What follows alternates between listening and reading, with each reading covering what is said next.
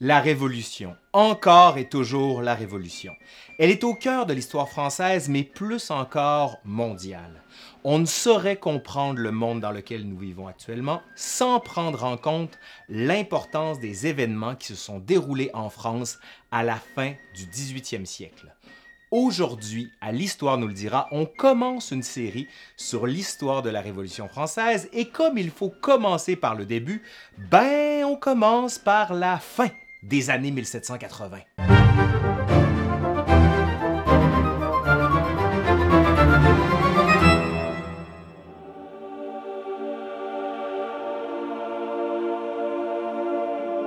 Les crises sociales sont souvent une traduction de graves difficultés économiques. La Révolution de 1789 n'échappe pas à ce modèle-là, mais l'ampleur du problème dépasse l'entendement. Au cours du 18e siècle, les dépenses de la monarchie n'ont pas cessé d'augmenter. De 200 millions à 1740, on passe à, tenez-vous bien, 630 millions en 1788 les dépenses sont faramineuses et parmi celles-ci, le financement de la guerre américaine de 1778. Ben oui, c'est en partie la faute des maudits Américains. La guerre aurait coûté 2 milliards à la couronne de France, quatre fois le budget annuel, quatre fois quand même. Cette dépense n'est pas la seule. Hein. Il faut ajouter les grands travaux comme la construction ou les constructions qui se poursuivent au château de Versailles. Ben oui, c'est pas fini. Hein. Mais plus encore, l'entretien d'immenses bâtiments et domaines à Paris comme le Louvre, le Jardin des Tuileries, les Champs-Élysées, mais aussi à Versailles avec les dépenses du jeu de la Reine, mais encore les bâtiments comme le hameau de la Reine ou encore les logements des courtisans. Ça coûte cher, hein, avoir un royaume comme ça. D'un autre côté, les recettes ne suivent pas. On tente de faire augmenter les impôts, mais les parlements s'opposent systématiquement à toute augmentation. Comment faire? Ben, on peut emprunter, hein, mais qui accepterait de prêter un royaume dont on sait que le déficit est abyssal? En plus de ça, la monarchie a déjà trop emprunté et c'est le montant des intérêts qui est la principale origine du déficit les rumeurs de la banqueroute de l'État s'accentuent. Le climat économique et politique est morose. À la campagne, la situation est loin d'être meilleure. Le 8 juin 1783 jusqu'en février 84, une fissure de 25 km de longueur s'ouvre en Islande, à Laki, à la suite d'une violente explosion. Pendant huit mois, des coulées de lave et d'émissions de gaz sulfuriques se déversent sur le territoire. Les conséquences sont catastrophiques bien sûr pour l'Islande, mais aussi pour le reste de l'Europe. Un brouillard rempli de poussière recouvre les deux tiers de la France et se dépose sur le sol, ce qui provoque des milliers de morts. Le brouillard entraîne aussi de violents orages qui se déclenchent avec d'importantes chutes de grêle, tuant le bétail. Autre conséquence du nuage volcanique, un refroidissement de tout l'hémisphère nord. L'hiver est exceptionnellement froid. Le monde des campagnes traverse une période difficile. Or, c'est le principal débouché de l'industrie textile et de l'artisanat urbain. On a alors besoin de main-d'œuvre. On réduit les salaires des ouvriers quand on ne les renvoie pas tout simplement. Les faillites se multiplient, les queues se forment devant les boulangeries. Pour le peuple de Paris, les conséquences se résument à un effet le prix du pain augmente. La crise atteint bientôt les finances royales. L'impôt rentre mal. Le contribuable ne peut plus payer. Pour soutenir et stabiliser la société, l'État doit investir, mais il n'en a même plus les moyens. En 1786, Calonne, le contrôleur général des finances, autant dire le ministre des Finances, propose un nouveau plan, ou plutôt un nouvel impôt qui s'appliquerait à toutes les terres et à toutes les conditions.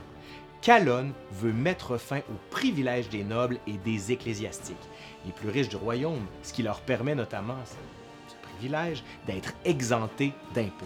Le Parlement, composé majoritairement de privilégiés, refuse catégoriquement la mesure proposée par Calonne. C'est donc l'impasse. Comment on va régler le problème? Comment on va régler le déficit? Le 19 novembre 1787, les parlementaires demandent donc, ben oui, des États généraux c'est quoi les États généraux? Écoutez, c'est très simple. On réunit les trois ordres du royaume, la noblesse, le clergé et le tiers-État, afin de déterminer la marche à suivre pour sortir la France du marasme économique dans lequel elle se trouve. Les États généraux n'ont pas été convoqués depuis plus de 150 ans. La dernière fois, c'était en 1614, à la suite de la mort d'Henri IV.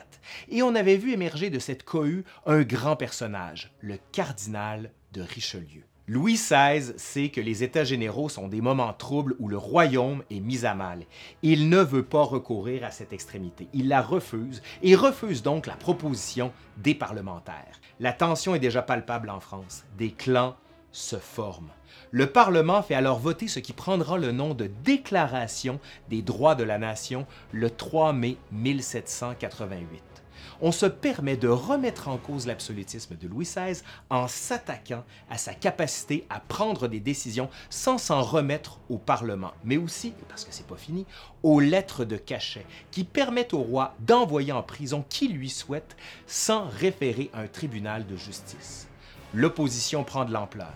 Après Paris, c'est bientôt Toulouse, Rennes, Dijon ou Grenoble qui entament la marche. En août 1788, la France, la nation la plus puissante, la plus redoutée et la plus admirée de l'Europe, est au bord de la faillite. Le roi nomme alors Jacques Necker, banquier suisse, proche des philosophes des Lumières, à la tête de ce qui est le ministère des Finances, mandat qu'il avait déjà occupé entre 1776 et 1781, et pendant lequel il avait tâché lui aussi de réformer le système financier de la France. Necker regarde un peu tout ça et se rend compte qu'il a seulement deux choix. Le premier, désavouer les dettes de la France. Ouais, pas super tendance. Hein? Et le second, ben oui, on le voit venir, les États généraux. Louis XVI, donc, se résigne. Il convoque les États généraux pour le 1er mai 1789. Cette victoire, s'il en est une pour les parlements, pose plus de questions que prévu. En effet, lors des derniers États généraux, le système de vote qui avait été retenu était celui du vote par ordre, soit une voix pour la noblesse, une voix pour le clergé et une voix pour le tiers-État. Et là, on devine comment ça s'est passé. Hein? La noblesse et le clergé se sont mis ensemble, deux contre un, et voilà, c'était fini. Mais entre 1614, les derniers États généraux, et 1789, la situation a grandement évolué.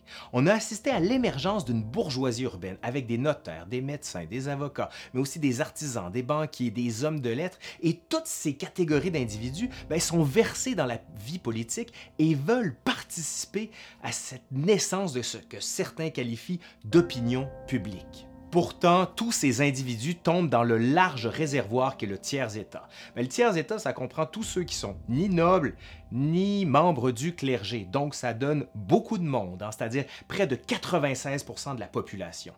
L'enjeu sera alors de savoir comment on va voter en 1789 lors des États généraux. Le Parlement refuse alors deux principes qui sont portés par les membres du tiers-État, soit le vote par tête qui donnerait la majorité au tiers, bien sûr, et le doublement du tiers, selon lequel on convoquerait le double des représentants du tiers-État. Louis XVI va accepter finalement le doublement du tiers en décembre 88, sans toutefois préciser la manière dont le vote va se dérouler. La popularité du Parlement est alors ruinée. Il ne sera plus le vecteur du renouveau en France. Des hommes venant d'autres horizons reprennent le fil de la contestation. Et parmi eux, un certain Sieyès, qui, dans un petit ouvrage intitulé Qu'est-ce que le tiers-État écrit, et citons-le ensemble, Qu'est-ce que le tiers-État Tout Qu'a-t-il eu jusqu'à présent dans l'ordre politique? Rien. Que demande-t-il? À devenir quelque chose. Rien ne peut aller sans lui, tout irait mieux sans les autres. La table est donc mise, du moins pour le tiers qui entend tout remettre en cause en mars 1789, avant le rassemblement des États généraux, on demande aux trois ordres de rédiger ce qu'on appelle des cahiers de doléances, une sorte de liste de propositions pour rétablir la situation financière de la France. Prenons le temps quand même d'y réfléchir, hein, parce qu'il s'agit ici d'un nouvel espace de prise de parole qui va donner lieu à des réclamations, comment dire, inédite. De leur côté, la noblesse et le clergé rédigent de leur côté leur cahier, qui traduisent bien sûr l'amour pour le roi, pour la France et surtout pour l'ordre établi. Le conservatisme est à l'ordre du jour. Est-ce qu'on pouvait vraiment attendre autre chose de leur part? Ben non. Pour eux, la voie est déjà toute tracée. Il s'agira de déterminer la manière dont on pourra taxer et imposer plus efficacement le tiers afin de remplir les caisses de l'État. Rien de neuf sous le soleil. Pourtant, le tiers-État, cette masse informe qui rassemble toutes les conditions sociales du royaume, réclame beaucoup plus qu'une simple réforme financière. Dans les cahiers de doléances, qu'est-ce qu'on lit? Ben, assez de privilèges, assez de corvées. Les réclamations sonnent et résonnent comme les cris d'une armée qui se met en marche. Et dans ces cahiers, on voit autant l'état des routes, l'éducation des filles, la liberté de penser et d'écrire, le prix du pain, les règlements régissant les corporations et bien sûr la nécessité de faire payer les impôts à tous. Les États généraux n'ont même pas commencé que déjà la boîte de Pandore est ouverte. Louis XVI ignore tout de ces réclamations. Ben oui, hein, parce que la saison de la chasse s'ouvre bientôt. Mais dis-moi pour lui. Parallèlement à la rédaction des cahiers de doléances, les élections se tiennent en mars 1789 pour élire 291 députés pour le clergé, 285 pour la noblesse et 578 députés pour le tiers-État parmi lesquels des noms célèbres comme Robespierre, Mounier, Barnave, Sieyès ou encore le comte de Mirabeau, qui, bien que noble, choisit de siéger pour le tiers-État. Ces hommes du tiers sont jeunes, la fin vingtaine, la petite trentaine pour la plupart. Ils ont envie d'une France nouvelle, d'une France régénérée. Le mot sera d'ailleurs utilisé à toutes les sauces pour qualifier le renouveau que l'on tâche d'imposer.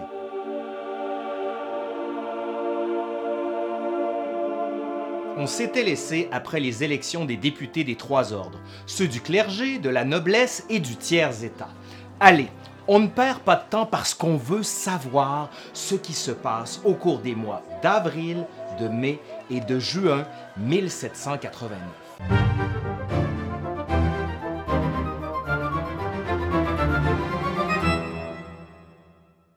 Les événements vont bientôt se succéder à une rapidité folle. Depuis quelque temps déjà, Paris est en émoi. L'appel des États généraux résonne donc très fortement. Le prix du pain augmente encore. On sent qu'à chaque coin de rue, le peuple attend. Il attend du pain de son roi et de ses représentants qu'ils portent leurs revendications à la tribune. C'est au faubourg Saint-Antoine, au lieu des ouvriers, que les attentes sont sans doute les plus grandes. Le 23 avril 1789, une rumeur commence à se propager, voulant que deux manufacturiers, Réveillon et Henriot, auraient suggéré de faire baisser le prix de vente du papier peint qu'ils produisent, mesure qui, selon eux, nécessiterait une baisse des salaires et donc du coût des produits manufacturés. Il faut cependant nuancer. Hein. Réveillon avait émis une hypothèse sur le salaire, qui a été prise pour une menace, alors qu'il payait très bien ses ouvriers. Mais commence alors ce qu'on va appeler l'affaire Réveillon. Le faubourg est piqué au vif. On sait que les émeutiers ne venaient pas en majorité des ouvriers de Réveillon et qu'une partie d'entre eux sont agités sans doute par d'autres objets. Les 27 et 28 avril, la rumeur gronde et prend sans cesse de l'expansion. On envoie des troupes armées pour contenir la foule séditieuse. On déclare le faubourg Saint-Antoine fermé la foule réplique. Elle lance des pierres sur les troupes, ainsi que des tuiles et des meubles depuis les toits des maisons. Quand même, hein. Les troupes tirent. Du côté des soldats, on avance les chiffres de 12 tués et 80 blessés. Celui des insurgés, 200 tués et 300 blessés. En réalité, là, le bilan reste inconnu. Mais le faubourg est traumatisé par la violence de la répression. L'élite affirme que tout cela est le fait de voleurs et n'a rien à voir avec quelconque émeute politique. Début mai 1789, c'est dans ce contexte qu'arrivent à Versailles les députés pour siéger pour ce qui prend le nom, pour l'instant, d'États généraux. Le 5 mai, à 8 heures du matin, on pénètre dans la salle des menus plaisirs, la salle qui a été hâtivement préparée quelques semaines auparavant, où on y entassait jusqu'ici des décors et costumes servant aux réjouissances du roi. Ben oui, les menus plaisirs, c'est eux qui s'occupent que tout le monde ait du plaisir dans les fêtes qui sont organisées pour la couronne. Louis XVI indique qu'il a réuni les États généraux pour qu'ils l'aident à rétablir les finances publiques. Bien sûr, il ne parle pas de réforme. La manière de répartir les séances de travail pour chaque ordre va avoir une incidence déterminante dans la suite des événements. On ne prévoit que deux salles pour les réunions de chaque ordre, ce qui est bizarre quand même parce qu'il y avait trois ordres, mais il y a une salle pour la noblesse, une pour le clergé, et le tiers-état, lui, ben, il se doit de demeurer dans la salle principale, soit la salle des menus plaisirs qui accueille les États généraux. Toute la stratégie du tiers se développe alors dans cette grande salle en montrant qu'il possède une légitimité plus grande que les deux autres ordres. Le 4 juin, le dauphin, le fils de Louis XVI et de Marie-Antoinette, l'héritier de la couronne donc, meurt. L'émotion qui, dans le passé, aurait touché toute la France est alors réduite à la cour. Premier signe de désaffectation de l'opinion à l'égard de la monarchie. Puis, dans les jours suivants, quelques députés de la noblesse et du clergé rejoignent le tiers-État. Le 17 juin 1789, Sieyès propose que les 96% de la nation se constituent en Assemblée nationale, représentant le peuple et travaillant à son bien plus besoin de la noblesse et du clergé. Trois jours plus tard, les députés de la nouvelle Assemblée nationale se rendent à la salle où ils ont l'habitude de siéger. La salle est fermée. On se dirige alors au jeu de paume non loin de là. Les députés prêtent alors serment, serment mythique qui sera immortalisé par le peintre David. Le tableau d'ailleurs ne sera jamais terminé. Tous les députés lèvent la main et affirment vouloir donner à la France une constitution et psalmodie sur un ton décidé et profond qu'il ne faudrait jamais se séparer et de se rassembler partout où les circonstances l'exigeraient, jusqu'à ce que la constitution du royaume fût établie. Le 23 juin 1789, le marquis de Debrézé, le maître des cérémonies, invite le tiers à se disperser. Ce à quoi le comte de Mirabeau réplique, devenu célèbre maintenant, Allez dire à votre maître que nous sommes ici par la volonté du peuple et que nous ne sortirons que par la force des baïonnettes. Louis XVI cède et il aurait dit Eh bien, s'ils ne veulent pas s'en aller, qu'ils restent. C'est du terrain. Les discussions de l'Assemblée nationale se poursuivent. On entend débattre de tout. Tout le contenu, aussi divers soit-il, tout ce qu'on retrouve dans les cahiers des doléances, ben on veut en parler. Et plus uniquement de la dette. Tout l'édifice politique, social, économique, culturel, tout doit être réexaminé et au besoin transformé. Le 25 juin, 27 députés de la noblesse rejoignent l'Assemblée, dont le duc d'Orléans, le cousin du roi, oui oui, de Louis XVI. Le 9 juillet, c'est la création de l'Assemblée constituante, dont la volonté est de fixer une constitution comme c'était demandé depuis des années. Il ne s'agit pas là d'un mouvement spontané, irréfléchi, mais la suite de longues années de réflexion. Tous ne sont pas pour ce changement de cap, hein, et nombreux sont les courtisans qui font pression sur le roi pour que tout cela cesse. Le 11 juillet, la couronne décide de rappeler les troupes de mercenaires suisses et allemands qui s'assemblent autour de Paris. On craint le pire. Plus fort encore, Louis XVI renvoie Jacques Necker, tenu responsable du désordre et que l'on voit comme trop favorable au tiers-État. Pour plusieurs, il s'agit d'un coup d'État, rien de moins. D'autant plus que l'homme qui est appelé à prendre les rênes des finances est le baron de Breteuil ou Breteuil, un acquis au conservatisme et au statu quo et qui entend découdre avec ces séditieux de l'Assemblée dite nationale la fronde des députés est en train de devenir une révolution. Rappelons quand même que depuis au moins 1760, le mot révolution signifie déjà changement de régime ou de souverain. Mais il ne s'agit là encore que du prélude à des événements dont la résonance sera encore plus grande, tant en France que dans toute l'Europe et bientôt dans tout le monde.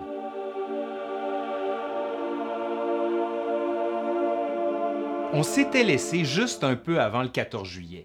Et j'imagine que vous savez ce qui se passe après, hein? Non? Non. Sûr. Il y a quand même beaucoup de films, de séries, de romans, de niaiseries ouais, sur le sujet. Ben, on dit même des fois un peu tout et n'importe quoi sur le 14 juillet 1789. Dieu nous envoie une épreuve. Il nous faut remettre le dauphin sur son trône. Alors je ne veux pas jouer les rabat Que veux-tu, les sucus? Bon allez, on va essayer de remettre un peu d'ordre dans tout ça et y aller avec les événements. C'est parti pour la suite de la Révolution française, juillet 80.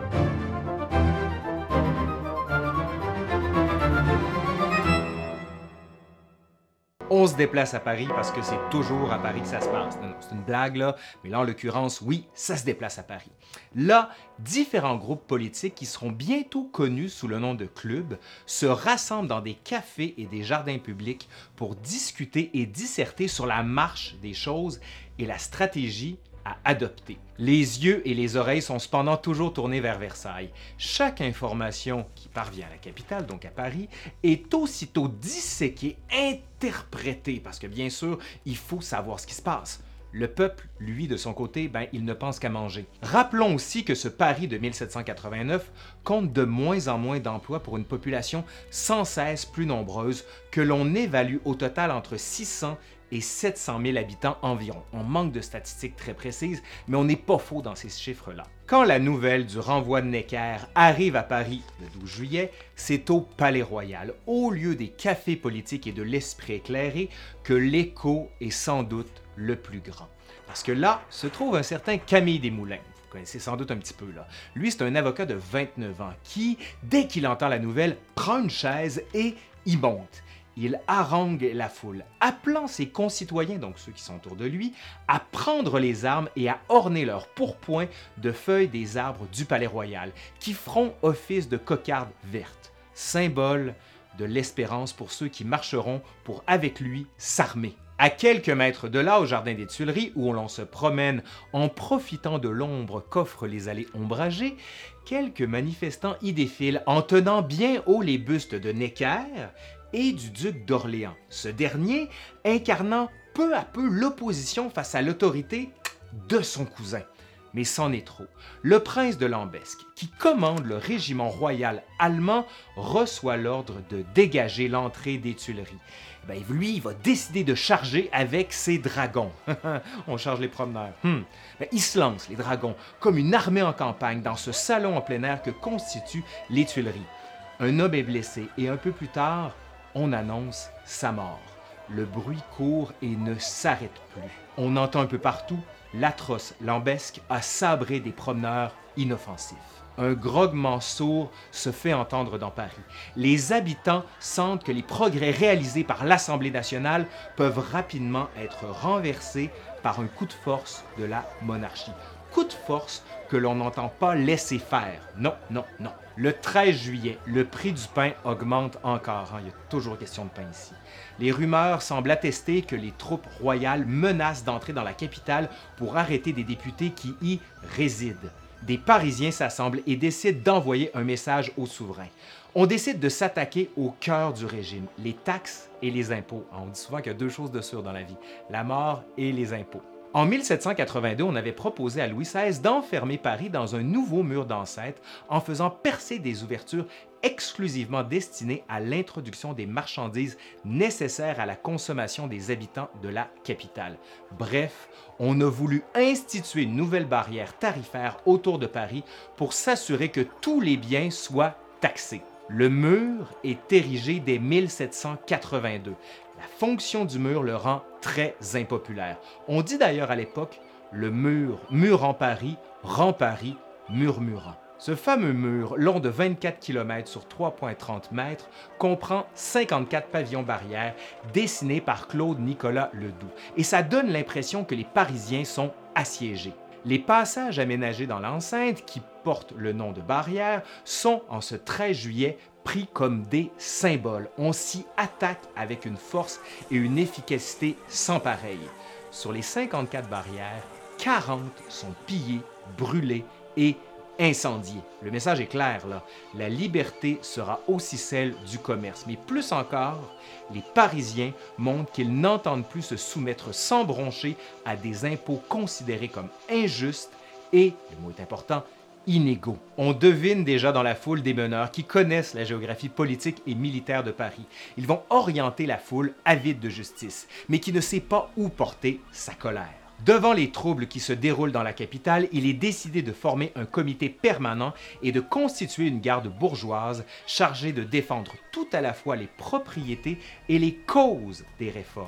De son côté, l'Assemblée nationale décide de siéger en permanence. Nous sommes le 14 juillet 1789. Le prix du pain, eh oui, encore lui, là, atteint un sommet historique, 14 sous. Pour la majorité des Parisiens, 80% du salaire est consacré à l'achat du pain. 80% à l'achat du pain. Que reste-t-il pour le loyer? Rien, carrément. Hein. Il s'agit donc d'armer un peuple en colère, ce que les meneurs entendent bien faire. Aux invalides crie-t-on dans la foule.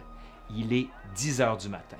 Puis invariablement, un cortège se met en branle et c'est sur la rive gauche, à l'ouest du quartier Saint-Germain, vers l'Hôtel Royal des Invalides, que la foule parisienne se dirige. Près de 40 000 fusils sont distribués, mais il manque de la poudre. Hein. C'est dommage parce qu'un fusil sans poudre, ça sert un petit peu à rien. Bon, il y a différentes histoires après. On raconte qu'il y a une voix qui s'élève de la foule indistincte, mais décidée. La poudre, citoyen, c'est à la Bastille! C'est ce qu'on raconte. Alors, le convoi armé mais incapable de tirer prend le chemin de la Bastille. Le lieu est hautement symbolique. J'en ai déjà parlé dans une capsule sur le Paris de 1789. C'est une forteresse située à la limite de Paris qui fait face au houleux faubourg Saint-Antoine, dont on a déjà parlé ici avec les fameuses émeutes Réveillon. Mais la Bastille est devenue, avec les années, une prison où ont séjourné certains des plus beaux esprits du siècle des Lumières, dont Voltaire, Beaumarchais ou encore Marmontel, et des prisonniers célèbres mais inconnus, dont le fameux masque de fer, qu'Alexandre Dumas a voulu faire un jumeau de Louis XIV. Il y a d'ailleurs un film qui existe avec le beau Leonardo DiCaprio, mais ça reste quand même de la fiction. La Bastille, c'est avant tout un symbole de l'arbitraire royal. La prison où, à la suite des lettres de cachet, ces missives voulues par le roi, permettant d'envoyer en prison sans procès un individu, permettait de mettre à l'écart le sujet justement qui nuisait à la couronne. Ainsi, quand le peuple arrive devant les épais murs de la prison royale, c'est autant pour des raisons de nécessité, la poudre, que symbolique, l'arbitraire, que l'on décide d'assiéger le monument. Pourtant, le symbole qu'est la Bastille a beaucoup perdu de sa superbe. Louis XVI avait d'ailleurs envisagé de raser la prison, mais par manque d'argent, il y avait renoncé. De plus, en ce 14 juillet 1789, la prison ne compte plus que sept prisonniers. Quatre faux monnayeurs, deux fous et un aristocrate embastillé à la demande de sa famille, sans doute pour libertinage. À la suite de la prise de la Bastille, tous vont s'évanouir dans la nature. Seuls les deux fous resteront et seront portés en triomphe par la foule, se demandant sans doute si tout ça est bien réel. Le marquis de Sade avait été transféré le 6 juillet dans une autre prison, donc l'aristocrate dont j'ai parlé plus tôt, ça ne peut pas être le marquis de Sade. Il est environ 11 heures. La foule se presse devant la Bastille. Les représentants du district demandent à parler au gouverneur Delaunay, en charge de la défense de la prison, qui dispose d'un peu moins de 100 hommes, principalement des invalides et des gardes suisses. On somme Delaunay de rendre la forteresse au peuple. Ce dernier, donc Delaunay, refuse. Pas question de fouler aux pieds son honneur de soldat. Vers 15 heures, une soixantaine de gardes françaises avec cinq canons se présentent du côté de la foule. L'assaut est donné à 15h30. Delaunay officier rompu à l'exercice de la guerre, entend défendre la position qui est la sienne. Il fait tirer sur la foule. Les premiers qui se sont lancés tombent sous les balles, hurlent de douleur, touchant leurs plaies sanglantes pour réaliser que c'est bien leur sang qui tache les pavés cette fois. Les hurlements et les coups de fusil et bientôt de canon n'empêchent pas une seconde vague de s'élancer, elle aussi frappée par un mur de balles. Ainsi, par vagues successives, hommes et femmes sont happés par les balles, des vies brisées et du sang versé pour une cause qui, pense-t-il, les dépasse. Delaunay voit bien qu'il ne pourra tenir éternellement, d'autant plus que les régiments qu'il pensait pouvoir l'aider ont tourné Kazakh et se battent maintenant contre lui, avec le peuple. Il est 17 heures, les pavés sont rouges, l'air sent la poudre à canon, on distingue mal ce qui se passe. Delaunay ordonne le cessez-le-feu. Il ne se fait pas d'illusions, il sait ce qui l'attend, mais il ne devine pas encore la violence. Il est fait prisonnier comme son régiment et est conduit à l'hôtel de ville afin d'être jugé. Pourtant, le cortège qui entoure le gouverneur ne peut contenir les pressions incessantes de la foule qui entend se faire justice sur Delaunay. Sur le chemin, un homme surgissant de nulle part, du moins c'est comme ça qu'on le raconte là, pousse les soldats qui entourent Delaunay. Un autre apparaît, saute, les pieds en avant sur le torse du prisonnier. Delaunay est renversé, mais l'assaillant ne perd pas une minute. Il tranche la gorge de l'officier. Les convulsions de Delaunay n'empêchent pas l'homme de plonger encore sa lame dans la gorge. Autour, une cohue monumentale empêche les soldats de rétablir le calme. Puis, un grand cri se fait entendre. Un homme tient la tête de Delaunay, dégoulinante. On raconte que certains vont même jusqu'à boire son sang. Ça, ça fait partie du mythe. hein. D'autres entendent poursuivre la purge. Jacques de Fessel, prévôt des marchands, donc l'équivalent du maire de Paris, va subir le même sort que Delaunay. Leurs deux têtes coupées seront promenées à travers les rues de Paris. C'est ainsi que l'on se venge des traîtres. C'est ce qu'entonne la foule à l'époque. C'est ainsi que l'on se venge des traîtres. La Bastille est prise. À Versailles, le roi revient de la chasse et note, en date du 14 juillet 1789, rien. On a souvent mal compris en ce rien. En fait, il faisait juste référence à la chasse, pas à ce qui venait de se passer. Là. Il n'avait aucune idée de ce qu'il y avait eu à la Bastille à ce moment-là. On fête à Paris et on en profite pour détruire la Bastille dès le lendemain. Certains hommes flairant la bonne affaire et, pendant que la foule détruit ce monument du despotisme royal, réservent certaines pierres et font sculpter dans chacune d'elles une réplique de la prison qu'ils vendront à prix fort dans toutes les régions de la France. hein. La Révolution, ça peut toujours être payant pour certains. Le 15 juillet, le roi cède de nouveau et confirme le renvoi des troupes massées autour de Paris. Se met en place à l'Hôtel de Ville de Paris une commune de Paris, nouvelle forme de gouvernement municipal qui s'installe dans la capitale avec Bailly comme maire de la ville. Le lendemain, Louis XVI rappelle Necker, tandis que le baron de Breteuil, qui n'aura été là que cinq jours aux finances, va en profiter pour immigrer quelques jours plus tard, ce que plusieurs aristocrates et officiers militaires feront, de peur de subir le même sort que de Delaunay et de Fessel. Abattu, le roi se plie dorénavant aux demandes de l'Assemblée. Il accepte de se rendre à Paris le 17 juillet et reconnaît la nouvelle autorité constituée. L'homme qui l'accueille jouait alors d'une grande popularité, le marquis de Lafayette. Il s'est fait connaître avec la Révolution américaine de 1776. On l'appelle d'ailleurs le héros de la guerre d'Amérique, qui un temps va incarner à lui seul la Révolution française et sera bientôt affublé du titre de héros des deux mondes.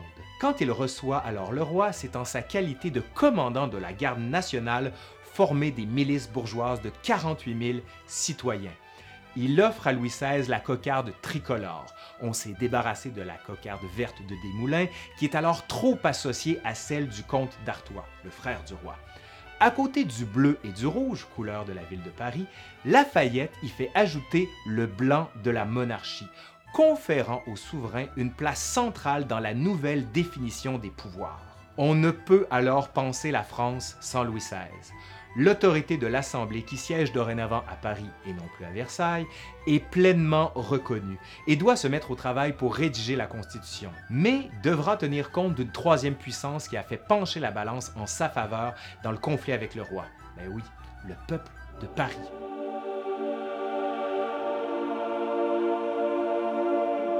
On s'était laissé après juillet 1789. Ce n'est pas fini. Ça va même s'accélérer. Un autre événement va durablement marquer cette année 1789. Ce qu'on appelle la Grande Peur. Non, non, c'est pas un nom de super-héros. C'est une super-héroïne. Oui, oui, oui. Mais je vous niaise, là. Allez, aujourd'hui, à l'Histoire nous le dira, la Révolution française, la Grande Peur.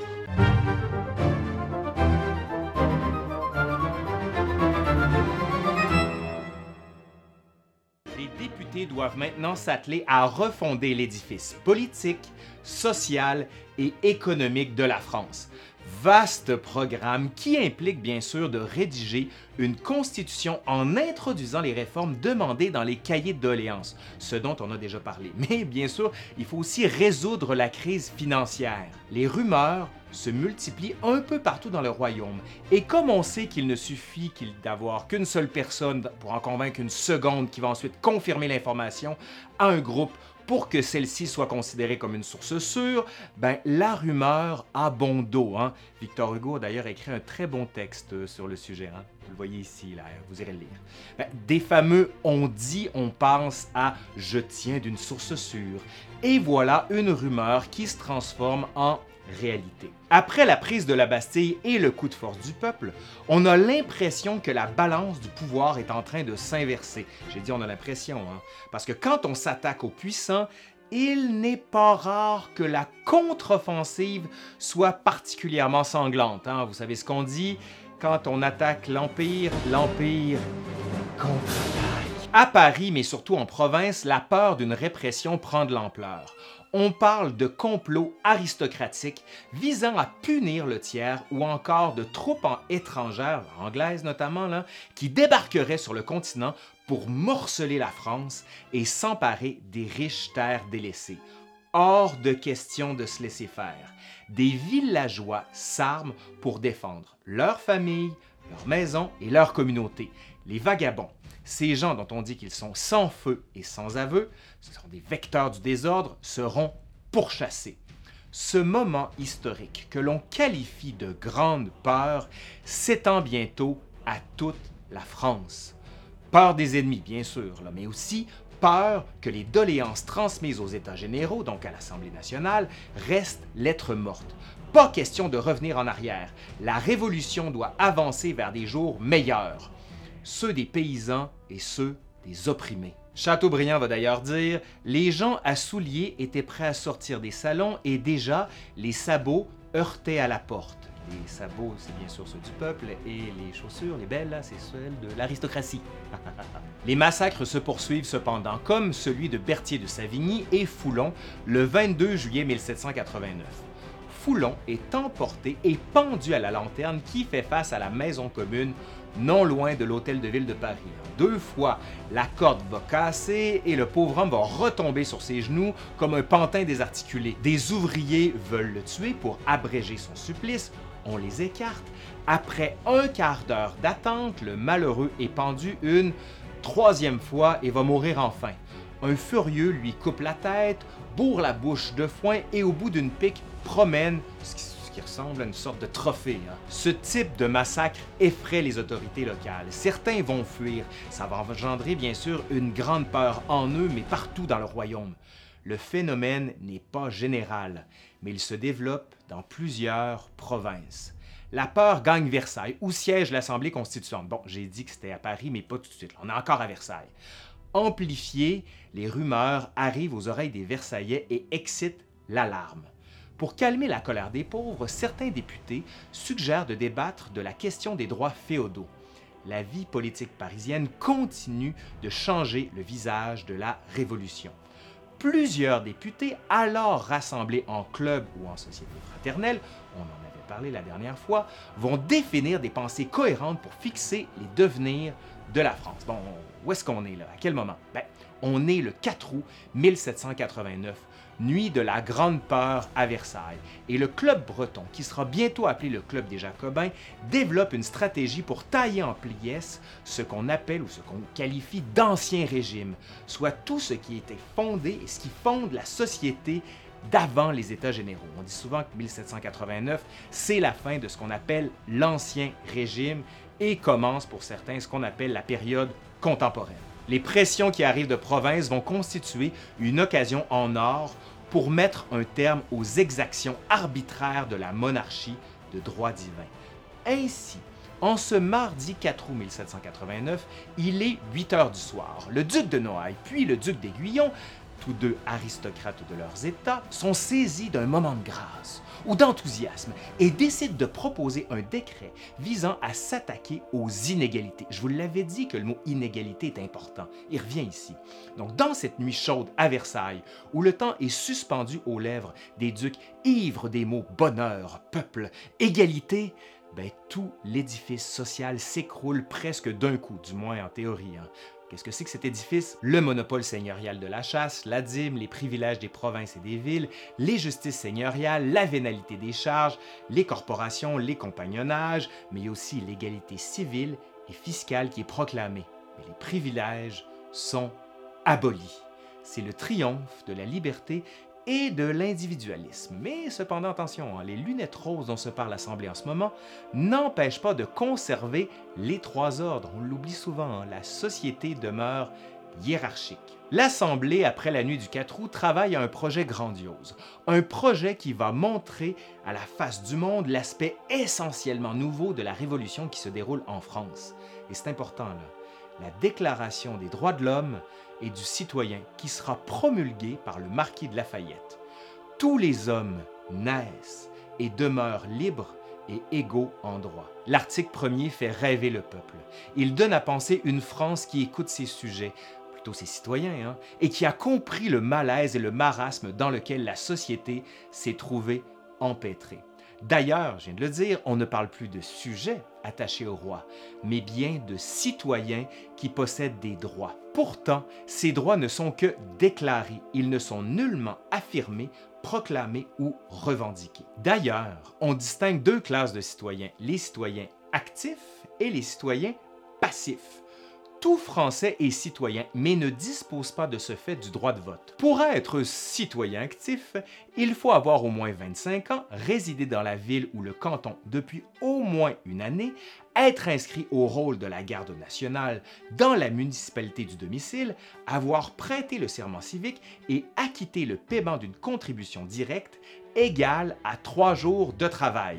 Dans les citoyens passifs se retrouvent les femmes, les personnes en état d'accusation, les faillis, les insolvables et les domestiques. On est loin d'être tous égaux hein, dans cette société. Il ne s'agit pas de donner les clés de la maison au peuple, mais de leur donner l'espoir que peut-être un jour, à force d'abnégation et de travail acharné, certains parmi ceux qui pourront et voudront entreront dans cette catégorie de citoyens actifs.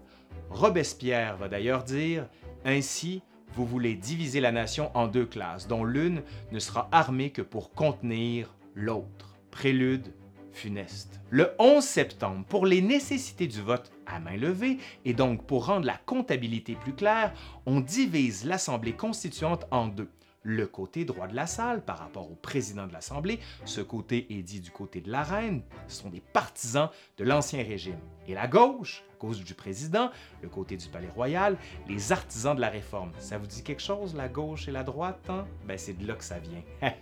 Toutes ces belles paroles ne donnent cependant pas plus à manger au peuple.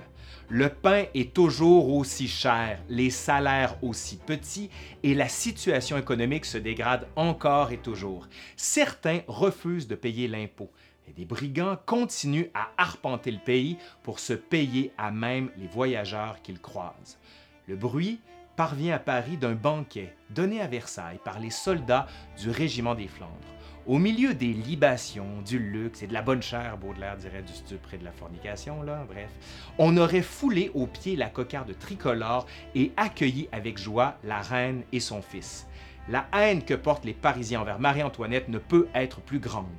En octobre, en fait le 5 octobre 1789, plus de 700 femmes venant des Halles, donc là où se trouve le plus grand marché parisien, et qui en ont assez de manquer tout et surtout de pain, la base de leur alimentation, s'organisent.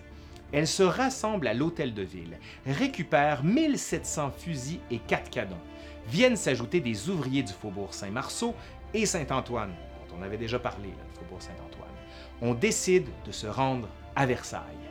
Plusieurs hommes se joignent au cortège. En fait, ils décident de s'habiller en femme et de prendre la tête du cortège. Cela, bien sûr, afin d'éviter des coups portés par les forces de l'ordre. Selon la légende, on aurait hurlé Nous voulons du pain une femme aurait lancé Allons chercher le boulanger et la boulangère et une autre de rajouter Et le petit mitron Le roi, la reine et le dauphin, dans le confort de Versailles, ne savent pas qu'ils vivent leurs dernières heures dans le château bâti par Louis XIV. Arrivé à Versailles, on continue à hurler. On demande à voir le roi.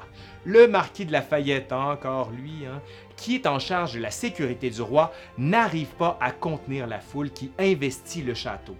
La famille royale a vent de ce qui se passe, hein, j'espère, parce qu'ils sont rentrés dans le château. La légende prête à Marie-Antoinette des paroles sinistres qu'elle n'aurait jamais prononcées. Ils n'ont plus de pain, qu'ils mangent de la brioche. Au contraire, quand Louise Chabry, une jeune fille de 17 ans, rongée par la faim et la fatigue, s'évanouit devant le couple royal, le souverain promet à celles et à ceux qui lui font face qu'ils auront du pain. En fait, il en fait la promesse solennelle.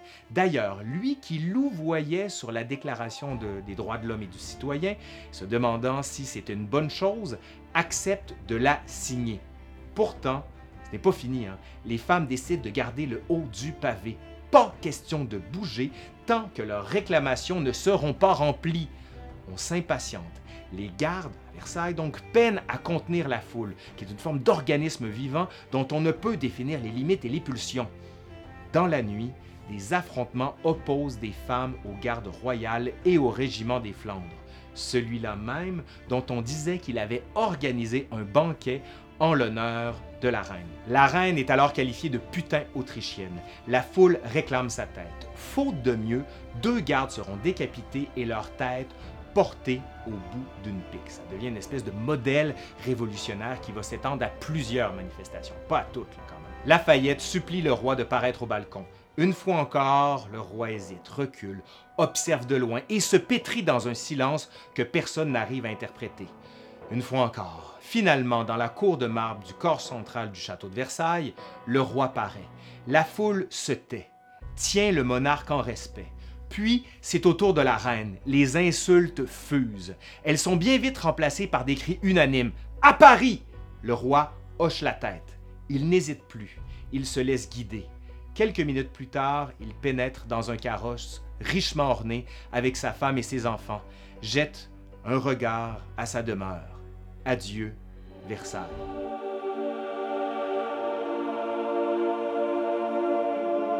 On s'était laissé alors que le roi arrivait à Paris en octobre 1789. Arrivé à Paris, justement, le souverain est reçu par Bailly, le maire de Paris, et dit, c'est le roi qui dit, qu'il se voit toujours avec plaisir et confiance au milieu des habitants de sa bonne ville de Paris. Il retrouve le château des Tuileries en plein cœur de Paris, celui-là même que son arrière-grand-père, Louis XIV, a voulu quitter quand il a fait construire Versailles parce qu'il le trouvait, ces Tuileries là qu'il trouvait comme ça, trop froid, trop impersonnel, mais surtout parce qu'il ne voulait pas être la proie de la foule parisienne qu'il voyait comme imprévisible et dangereuse. Allez, aujourd'hui, à l'Histoire nous le dira, le tome 5, La Révolution française.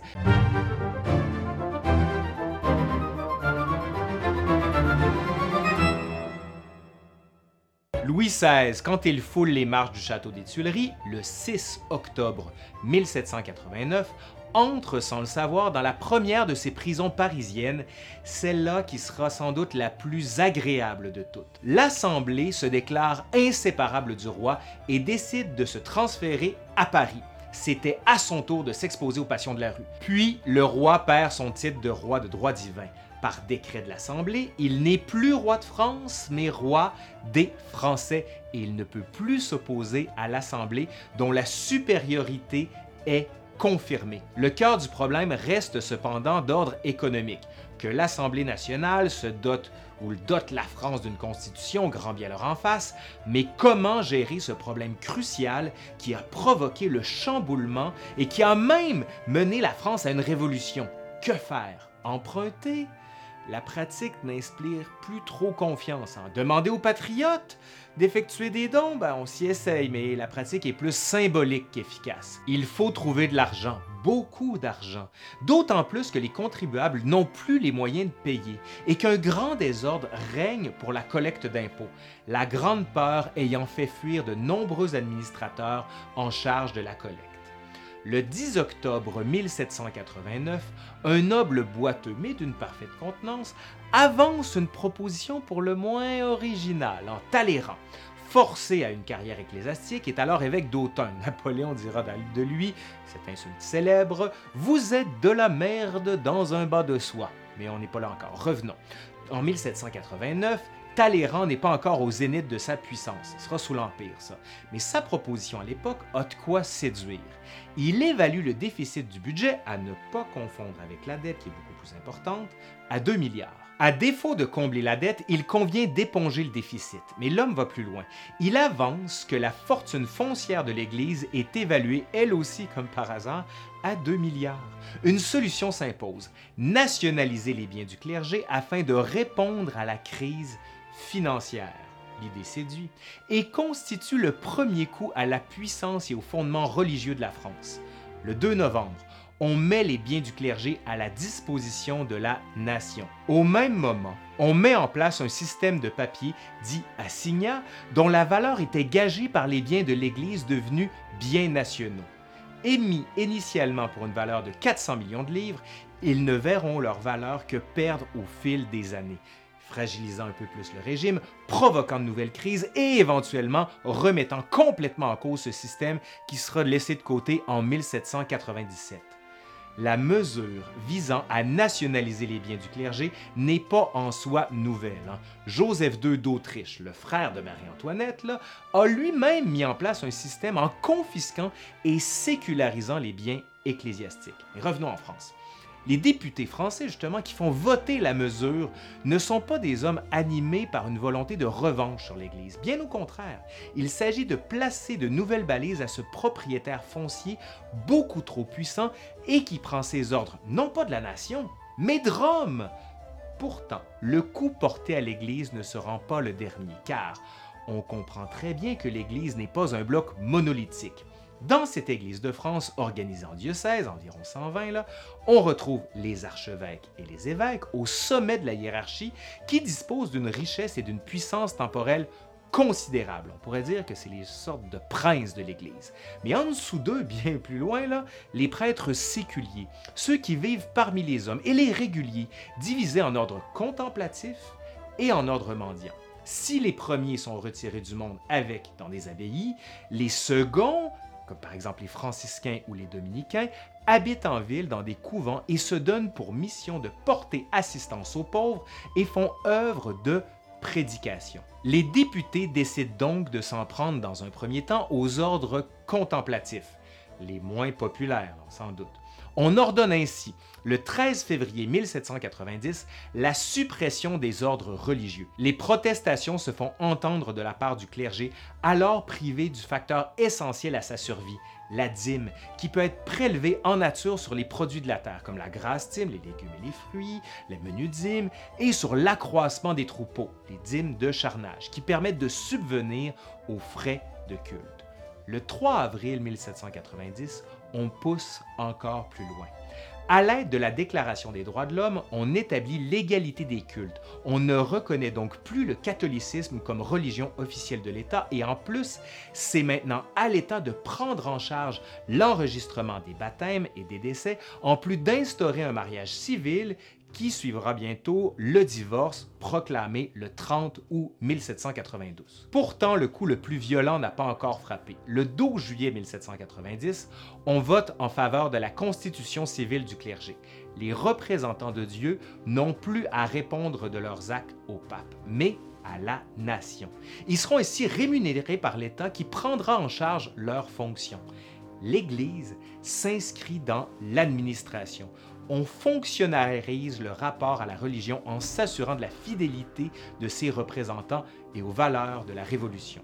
Ceux qui acceptent ce nouvel ordre des choses doivent ainsi prêter serment à la nation, à la loi et au roi.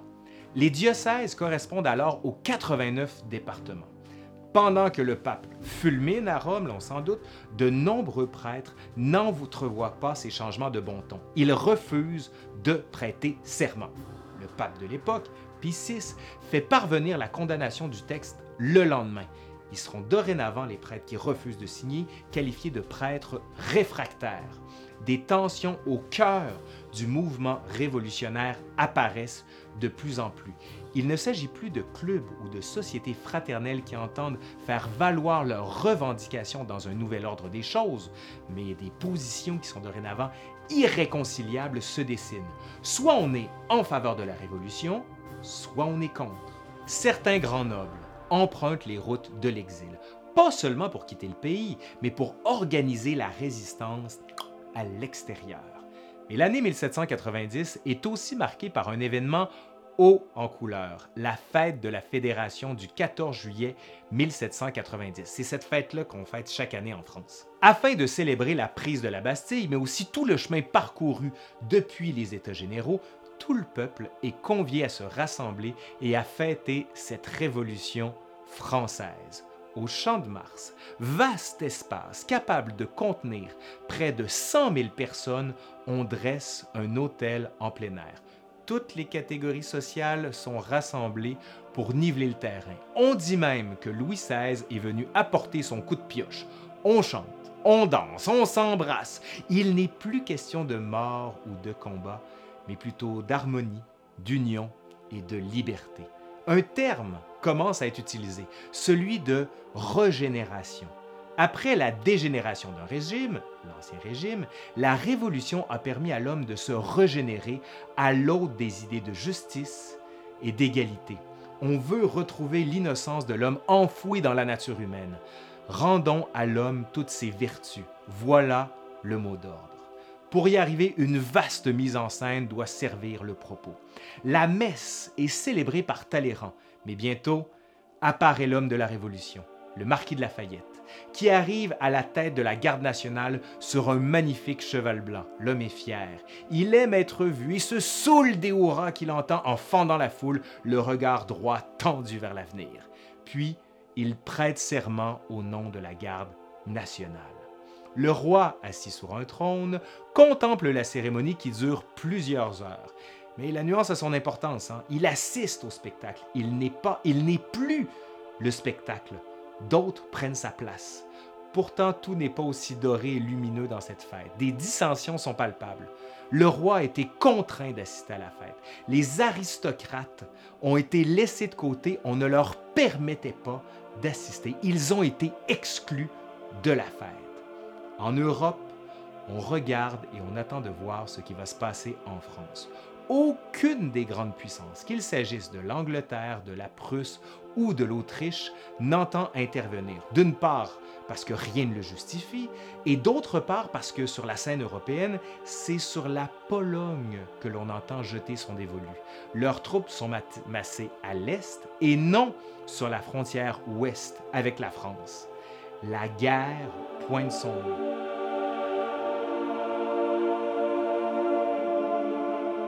les transformations politiques qui s'opèrent en France vont amener une nouvelle manière d'échanger, de débattre et de diffuser les idées. Après l'installation de l'Assemblée dans la salle du manège, près du Jardin des Tuileries, et donc en plein cœur de Paris, la vie politique va se transformer au contact de la capitale, parce que cette vie politique, elle a besoin de plusieurs lieux et pas seulement de l'Assemblée. Allez, aujourd'hui, à l'Histoire nous le dira, le tome 6 de la Révolution française, une nouvelle culture politique et la fuite de Varennes.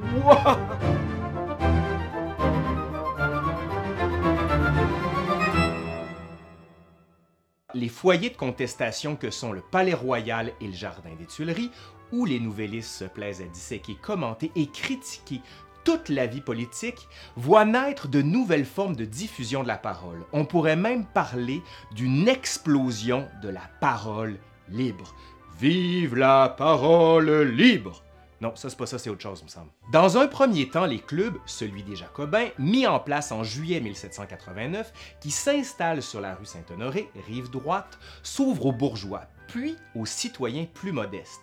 Les grandes figures dominantes sont Mirabeau et Robespierre. On va le revoir bientôt en Robespierre.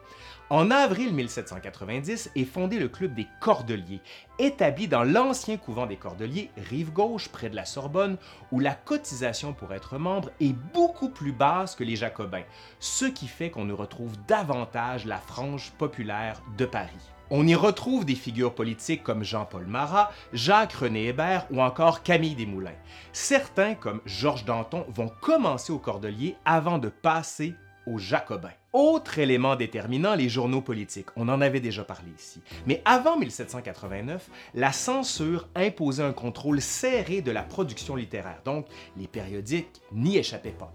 Pourtant, avec la Révolution, on voit l'épanouissement de l'imprimerie porté par la multiplication de journaux. Juste pour vous donner des chiffres, en juin 89, on ne compte que 5 journaux, tandis qu'en décembre de la même année, le chiffre passe à 130. La liberté de presse permet à chacun d'écrire et d'imprimer ses idées. La liberté passe par l'imprimerie, c'est complètement inédit. Parmi les titres les plus importants de la Révolution, on compte Le Vieux Cordelier de Camille Desmoulins qui, comme son nom l'indique et on peut s'en douter là, va promouvoir les idées portées par son club.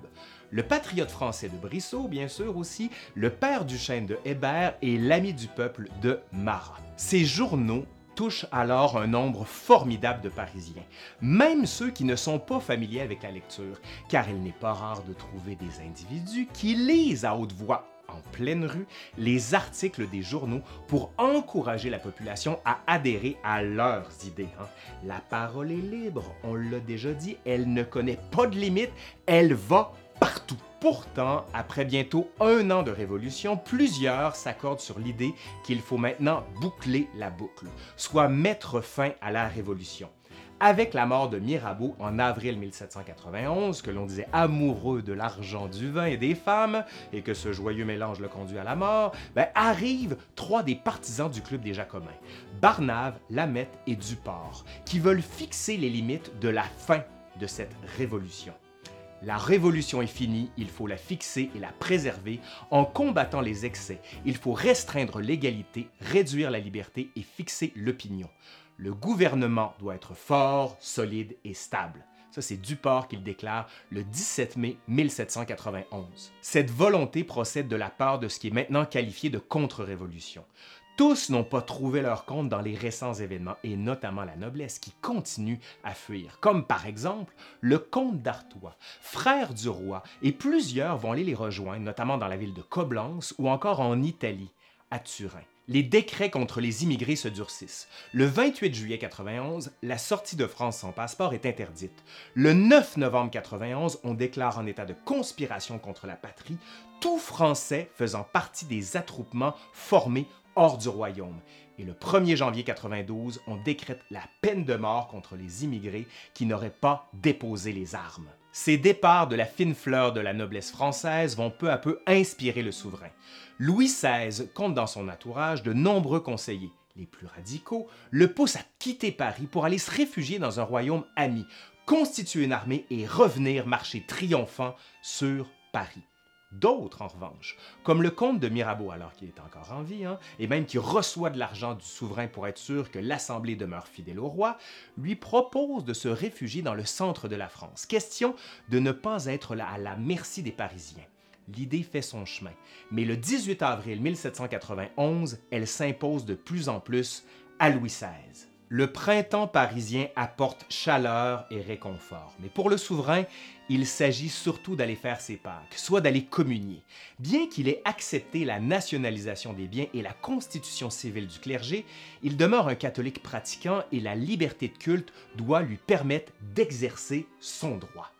Il entend se rendre à Saint-Cloud pour recevoir la communion auprès d'un prêtre réfractaire. C'est. Alors qu'il se prépare à partir, le peuple envahit la cour des Tuileries et l'oblige à faire demi-tour. Il s'exécute, mais il réalise qu'il n'est plus libre, que les Tuileries sont sa prison. J'ai donné la liberté au peuple et on m'interdit de pratiquer ma religion, dira le roi. Mirabeau, mort quelques jours auparavant, qui n'exerce donc plus son influence sur le souverain pour une solution modérée, comme par exemple gagner le centre de la France, va jouer dans la balance. Le souverain est alors la proie de ses fidèles qui détestent la Révolution et prêchent de manière de plus en plus insistante pour un départ. Louis XVI sait que son salut peut venir de l'étranger. Il prend la plume et écrit à son beau-frère, Joseph II d'Autriche, donc frère de Marie-Antoinette, pour lui exposer son projet. Marie-Antoinette écrit à son frère et n'entend pas se faire dicter sa conduite par un peuple qu'elle sait instable et qui la déteste. Il y a de plus en plus de caricatures à caractère sexuel contre elle à cette époque. Mais Marie-Antoinette a un allié particulièrement, comment dire, intéressé. Le comte Anne Axel de Fersen, son amant, bien sûr. Mais le roi va accepter l'idée du départ. Mais il s'agit maintenant d'organiser le tout. Et c'est Fersen qui va se charger des préparatifs. C'est dans la nuit du 20 au 21 juin que l'on décide de quitter les Tuileries. C'est tout un équipage qui part, car avec le roi, on compte bien sûr la reine et le dauphin, mais aussi Madame Royale, fille des souverains, Madame Élisabeth, sœur du roi, et Madame de Tourzel, accompagnée de trois gardes du corps. Puis, il faut donner des rôles et organiser un peu la mise en scène hein, pour que ce soit crédible. Des faux passeports sont émis avec la signature du roi, particulièrement facile à obtenir. Louis XVI prend alors le nom de M. Durand, qui sera un intendant d'une baronne russe du nom de Korff, joué par Madame de Tourzel, qui retournerait dans son pays d'origine. Marie-Antoinette agirait ainsi comme la gouvernante de Madame de Tourzel. Mais malgré les pressions de la cour, Louis XVI ne souhaite pas partir à l'étranger. Il ne veut pas être vu comme un déserteur. Ainsi, on choisit la place forte de Montmédy, en Lorraine. Le premier acte se met en place. On feint d'aller se coucher, mais l'opération est beaucoup plus longue que d'habitude, retardant déjà la fuite qui ne se fait qu'à 23 heures. Le roi sait qu'il ne dispose d'une avance que de 8 heures, parce qu'on va le découvrir, du moins c'est ce qu'il pense, à 7 heures du matin. Donc, il faut agir vite. Dans le second acte, le carrosse qui emmène la troupe frappe une roche et une des roues se brise. Le roi en profite donc pour admirer le paysage et pique-niquer un peu. Mais pendant ce temps, le duc de Choiseul, qui doit attendre le roi à Pont-de-Sommevel, à la sortie de Châlons-en-Champagne, constate le retard et se demande s'il n'est pas sur le mauvais, chemin. Hein. Le soleil commence à se lever et il est 5 heures du matin. Choiseul sait qu'une troupe armée de hussards risque d'ameuter la population et de compromettre l'affaire. Donc il dit ben, on va quitter. Donc il part. Là où le roi devait être attendu, il n'y a personne. Mais malgré l'absence de Choiseul, le roi et son équipage, après un moment de réflexion, décident de poursuivre la route. On arrive alors à Sainte-Menould, où le maître de poste, Jean-Baptiste Drouet, les accueille. Il les salue, ne demande pas les passeports et leur permet de repartir quelques minutes plus tard, arrivent les poursuivants du roi, venant de Paris, car on sait maintenant que le roi s'est enfui. Drouet, contrairement à la légende, ne reconnaît pas le roi sur une pièce de monnaie, mais sur un assignat à l'effigie de Louis XVI. Drouet se lance alors à la poursuite, emprunte un chemin de traverse pour arriver avant la berline au prochain poste, celui de Varennes. Il arrive avant la troupe et cette fois, il reconnaît le roi. Les voitures sont immobilisées. Ce que l'on appellera bientôt la fuite de Varennes est consumée. Revenons, si vous le voulez bien, quelques heures en arrière pour comprendre ce qui s'est passé à Paris après la fuite du roi. Comme ce dernier s'en doutait, ce n'est qu'à 7 heures du matin, quand le valet de chambre pénètre dans les appartements royaux, que l'absence du roi et de la famille royale est constatée. On retrouve alors un document intitulé Déclaration de Louis XVI à tous les Français à sa sortie de Paris, signé de la main du roi dans lequel ce dernier explique les raisons de son départ. Il critique certains des éléments de réforme, notamment en ce qui concerne les finances, les affaires extérieures et la religion. Le marquis de Lafayette, qui devait garder le roi, constate qu'il lui a filé entre les doigts, alors qu'il avait juré de la sécurité du souverain sur sa tête. Afin de la garder bien attachée entre ses deux épaules, il tente un coup de poker. Il fait écrire à l'Assemblée pour dire que le roi a été enlevé, alors qu'il est quand même aisé de démontrer le contraire. Hein. La déclaration de Louis XVI ne laisse planer aucun doute sur les intentions du souverain. La popularité de Lafayette est alors mise à mal quand on se rend compte du subterfuge. On envoie des hommes à la poursuite du roi, ceux qui vont arriver à Sainte-Menould. On sait très bien qu'il s'est enfui. Et pendant ce temps, les gorges chaudes des clubs politiques dissertent déjà sur l'événement. Un tribut monte en tribune, Georges Danton, et il dénonce les complices du roi et appelle la nation à régner seule. Les divisions sont de plus en plus marquées entre les partisans du roi, qui sont de moins en moins nombreux, et ceux qui veulent le laisser de côté. Que va-t-il se passer? Comment la foule va-t-elle accueillir le souverain à son retour?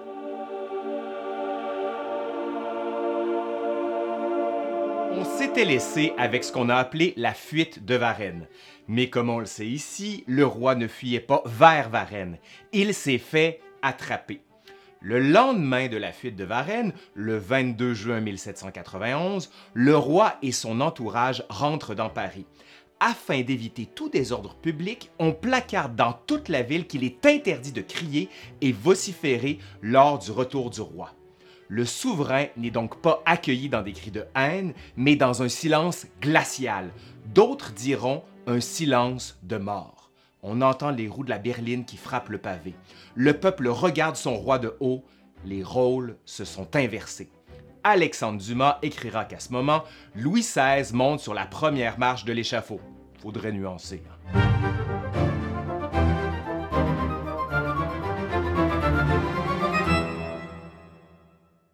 Marie-Antoinette était alors tournée en ridicule, parfois chevauchant d'énormes phallus devant des gardes nationales ébahis, d'autres fois la représentant en autruche, Louis XVI fera bientôt lui aussi l'objet de moqueries plus violentes qu'innocentes. À la suite de l'arrestation de Louis XVI, une anecdote gourmande associe le roi au pied de cochon.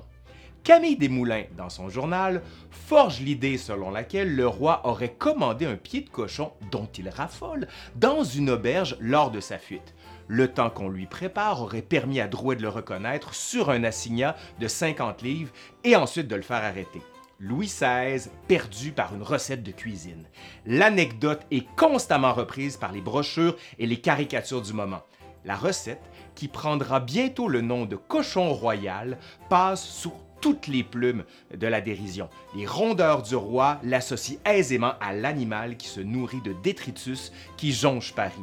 Décidément, on est loin de l'idée d'un roi de droit divin. Au-delà des rires gras et jubilatoires qui traversent certaines publications, il n'en demeure pas moins que la France est dans une situation encore plus précaire qu'en 1789. Ceux qui voulaient terminer la Révolution se rendent compte de la complexité du problème et surtout des nouveaux développements, ben, la fuite ratée du roi. Ainsi, on remet sur le tapis des questions de fond le sens de la Révolution, le sort de Louis XVI et les mesures sociales pour contrer la débâcle financière qui est loin d'être maîtrisée malgré les assignats. La monnaie manque, ce qui a pour effet de faire grimper les prix, donc de rendre la population encore plus insatisfaite. Hein. Ça n'arrête pas, hein, ce côté-là.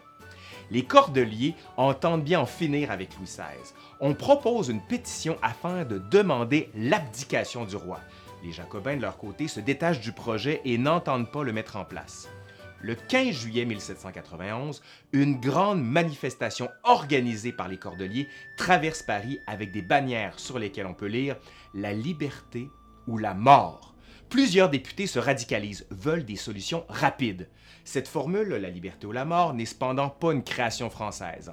Elle s'inspire de celle portée par l'homme politique américain Patrick Henry, futur gouverneur de Virginie, qui l'avait popularisée en 1775. Give me liberty or give me death. Dans la matinée du 17 juillet 1791, on se rend au Champ de Mars, l'endroit même où on avait fêté en 1790 pour y déposer la pétition à l'Hôtel de la Patrie.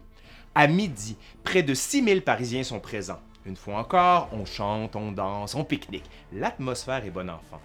Pourtant, ni Robespierre, qui est contre la manifestation, ni Danton, ni Desmoulins, ni Marat ne sont présents. On leur a conseillé de quitter Paris de peur d'un coup de force. La foule continue à se masser, à se presser. Devant elle se retrouve la garde nationale de Lafayette qui a pour mission de préserver l'ordre. Quelques émeutiers un peu plus passionnés que les autres s'assemblent devant les troupes de Lafayette. Bailly, toujours maire de Paris, tient la foule en respect derrière le marquis. L'espace qui sépare les troupes armées de la foule se réduit peu à peu. Des mottes de terre et des pierres commencent à pleuvoir sur les gardes nationales. Lafayette ne veut pas tirer. Il hurle à ses hommes de garder les rangs, de ne pas réagir. Il croit que c'est une petite tempête qui est fomentée par quelques individus plus motivés. En fait, là, il n'en est rien. Le même climat de peur qui s'est développé autour de la Bastille le 14 juillet 89 et lors de la Grande Peur du 4 août la même année est de nouveau présent. Bailly donne l'ordre à Lafayette de tirer. Ce dernier s'y refuse. Il ne veut pas faire couler du sang français. Le maire de Paris somme l'officier d'obtempérer. Toujours rien. Bailly crie Feu Les soldats les plus expérimentés ne bronchent pas. Mais ceux qui ont rejoint les, les rangs des gardes nationales après 1789 Une femme, un enfant et 50 citoyens sont tués. La cavalerie pourchasse les fuyards. Le champ de Mars n'aura jamais aussi bien porté son nom c'est une véritable scène de guerre qui s'y déroule. Lafayette est tenu directement responsable des violences. Lui qui avait perdu de sa superbe après la fuite du roi, ben, il est ici complètement discrédité. La répression qui suit la fusillade du Champ de Mars est sévère. Des imprimeries sont démantelées, des clubs fermés, des journaux cessent de paraître et des journalistes ou porte-parole radicaux sont sous le coup de mandats d'arrêt. Les liens qui unissent le peuple, la nation et la révolution sont rompus. Plusieurs affirment encore que la révolution est terminée et les sans-culottes, terme qui se diffuse pour qualifier les individus de la populace, comme ce qu'on les appelle, qui sont coupables des derniers mois. Ainsi, le sans-culotte s'attache au départ à ceux qui ne portent pas de culottes, mais des pantalons du prolétariat, si vous voulez, ou de la petite bourgeoisie. Pourtant, entre juillet et décembre 1791, le terme de sans-culotte sera renversé.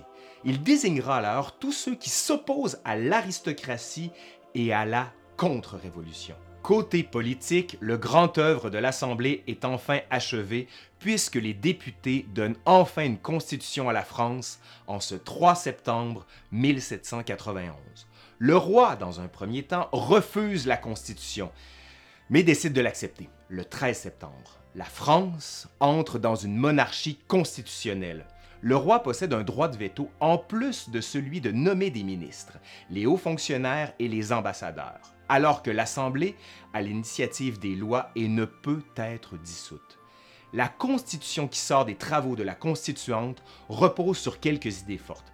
La nécessité d'un gouvernement représentatif dans un pays aussi étendu que la France, la séparation des pouvoirs selon Montesquieu, l'exécutif, le législatif et le judiciaire, et l'idée que nul homme n'est vraiment citoyen s'il n'est propriétaire. Le système électoral distingue donc, comme on l'avait déjà vu ici, les citoyens actifs et les citoyens passifs. Le pouvoir exécutif revient à un monarque qui n'est plus que le délégué héréditaire de la nation à l'exécutif. Ainsi, l'Assemblée nationale, devenue Assemblée constituante, a donné à la France un ensemble de lois fondamentales permettant d'encadrer les destinées de la France.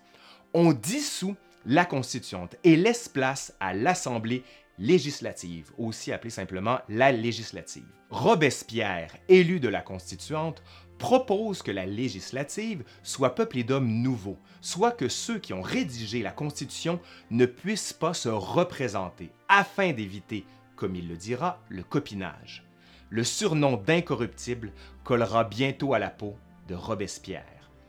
Ainsi, ce sont de nouveaux députés, tous citoyens actifs qui se font élire et prennent en main, avec le roi des Français, les rênes du pays. Progressivement, c'était dégager des tendances et des groupes sans que l'on puisse encore parler de partis. Résumons-les. À la droite du président siégeaient les aristocrates, appelés aussi côté de la reine.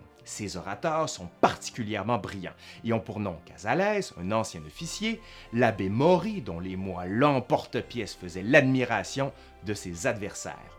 Mais la droite a aussi ses journaux.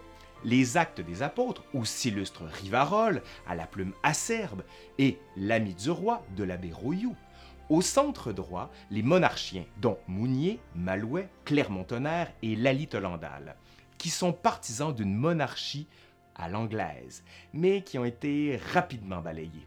Ils n'ont pas réussi à imposer le bicamérisme, soit le système de deux chambres comme en Grande-Bretagne et ici au Canada. Au centre gauche se retrouvent les constitutionnels, que dominait la forte personnalité de Gabriel Honoré de Riquetti, comte de Mirabeau. À ses côtés, le maire de Paris, Bailly, puis Talleyrand, Lafayette et le duc de La Rochefoucauld-Liancourt il refusait les deux chambres, craignant, avec une chambre haute, la reconstitution d'une aristocratie, et mêlait volontiers leur voix à celle de la gauche. À gauche, justement, domine un triumvirat formé d'Alexandre de Lameth, ancien combattant de la guerre d'Amérique, Duport, dont on avait parlé la semaine dernière, conseiller au Parlement de Paris, et surtout Barnave, extraordinaire orateur. D'abord hostile à la cour, Barnave fut retourné par le spectacle du roi et de la reine qu'il fut chargé de ramener à Paris après l'échec de leur fuite. Il devint dès lors un des conseillers désintéressés de Louis XVI, prenant la succession de Mirabeau. À l'extrême gauche siègent des avocats comme Buzeau, Pétion et Robespierre. À cette tendance se rattachent des journaux comme L'Ami du peuple de Marat, Les Révolutions de France et de Brabant de Camille Desmoulins ou Le Patriote français de Brissot. La politique, pourtant, continue de se faire dans les cafés et les jardins, mais aussi les rues. L'espace parisien est investi de politique. Avec la législative qui siège pour la première fois le 1er octobre 1791, les forces en présence se composent d'une part la droite, comptant plus de 200 membres soucieux de renforcer le pouvoir royal et d'appliquer strictement la Constitution.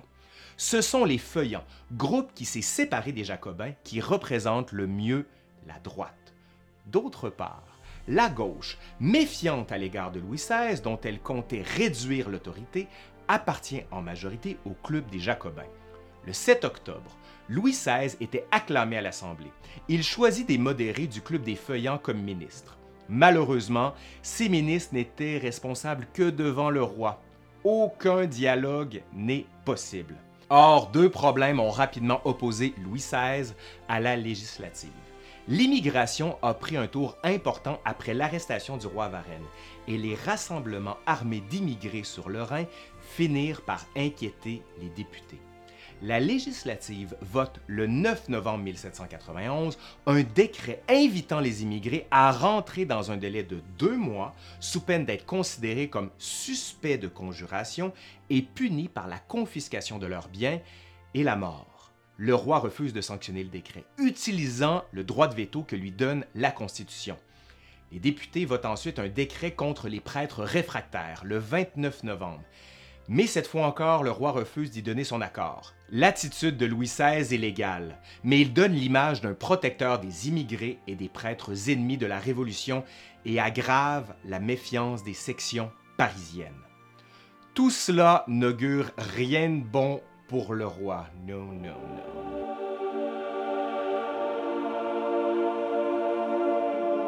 On s'était laissé avec le décret contre les prêtres réfractaires et l'attitude de Louis XVI qui suscitait de plus en plus de méfiance. Jusqu'ici, la Révolution est cantonnée à l'espace français. On pourrait même dire que moi, je l'ai surtout faite parisienne. Mais les espoirs qu'elle suscite de l'autre côté de la frontière se transforment peu à peu en méfiance et bientôt en crainte. Si l'Autriche a des intérêts familiaux en la personne de Marie-Antoinette, Joseph II n'entend pas intervenir en France, tout comme son successeur, Léopold, qui a pris le pouvoir le 20 février 1790. De plus, Léopold II d'Autriche, c'est son nom là, comme Frédéric Guillaume de Prusse, redoute les convoitises de Catherine II de Russie, que l'on sait très intéressée par la Pologne. Oui, oui, la Pologne. Plutôt que d'intervenir en France, on préfère garder ses armées pour un coup de force éventuel en Pologne. Le front n'est donc pas à l'ouest de la Prusse et de l'Autriche, mais bien à l'est, bien loin de la France. Allez, aujourd'hui, à l'Histoire nous le dira, le tome 8 de la Révolution française avec la guerre.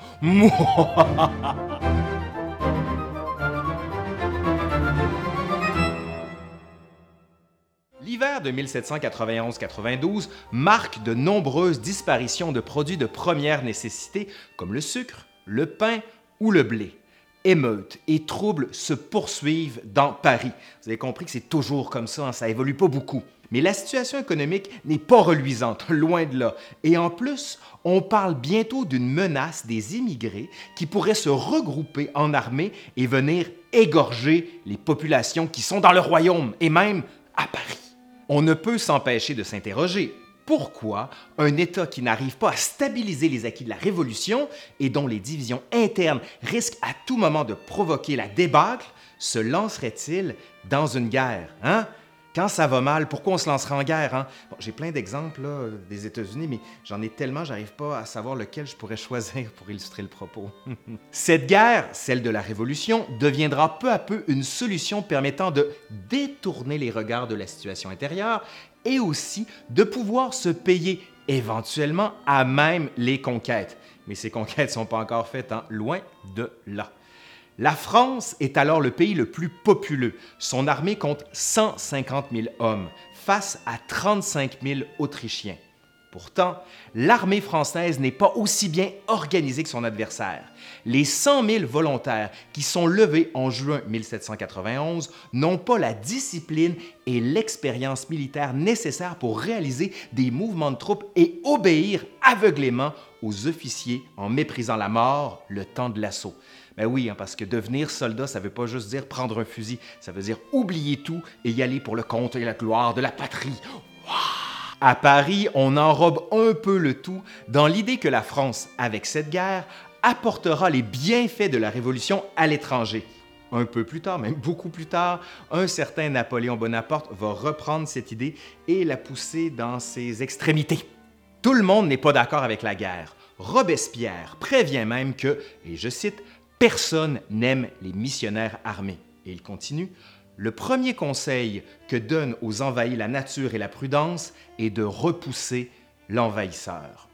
On en a cure. Le 25 mars 1792, l'ambassadeur de France à Vienne remet un ultimatum exigeant la dispersion des émigrés séjournant en Rhénanie. Le 20 avril 1792, l'Assemblée vote à la proposition royale de déclarer la guerre au roi de Bohême et de Hongrie. Ben oui, le roi, parce que Louis XVI a cautionné cette déclaration de guerre, en ce qu'il peut apparaître gagnant des deux côtés. C'est l'inverse de damn if you do, damn if you don't. C'est un gagnant-gagnant. Si on gagne, Louis XVI sera celui qui a encouragé la guerre. Et s'il perd, il sera délivré de sa geôle parisienne et pourra recouvrer ses pouvoirs sous l'autorité d'un souverain étranger sensible à sa cause.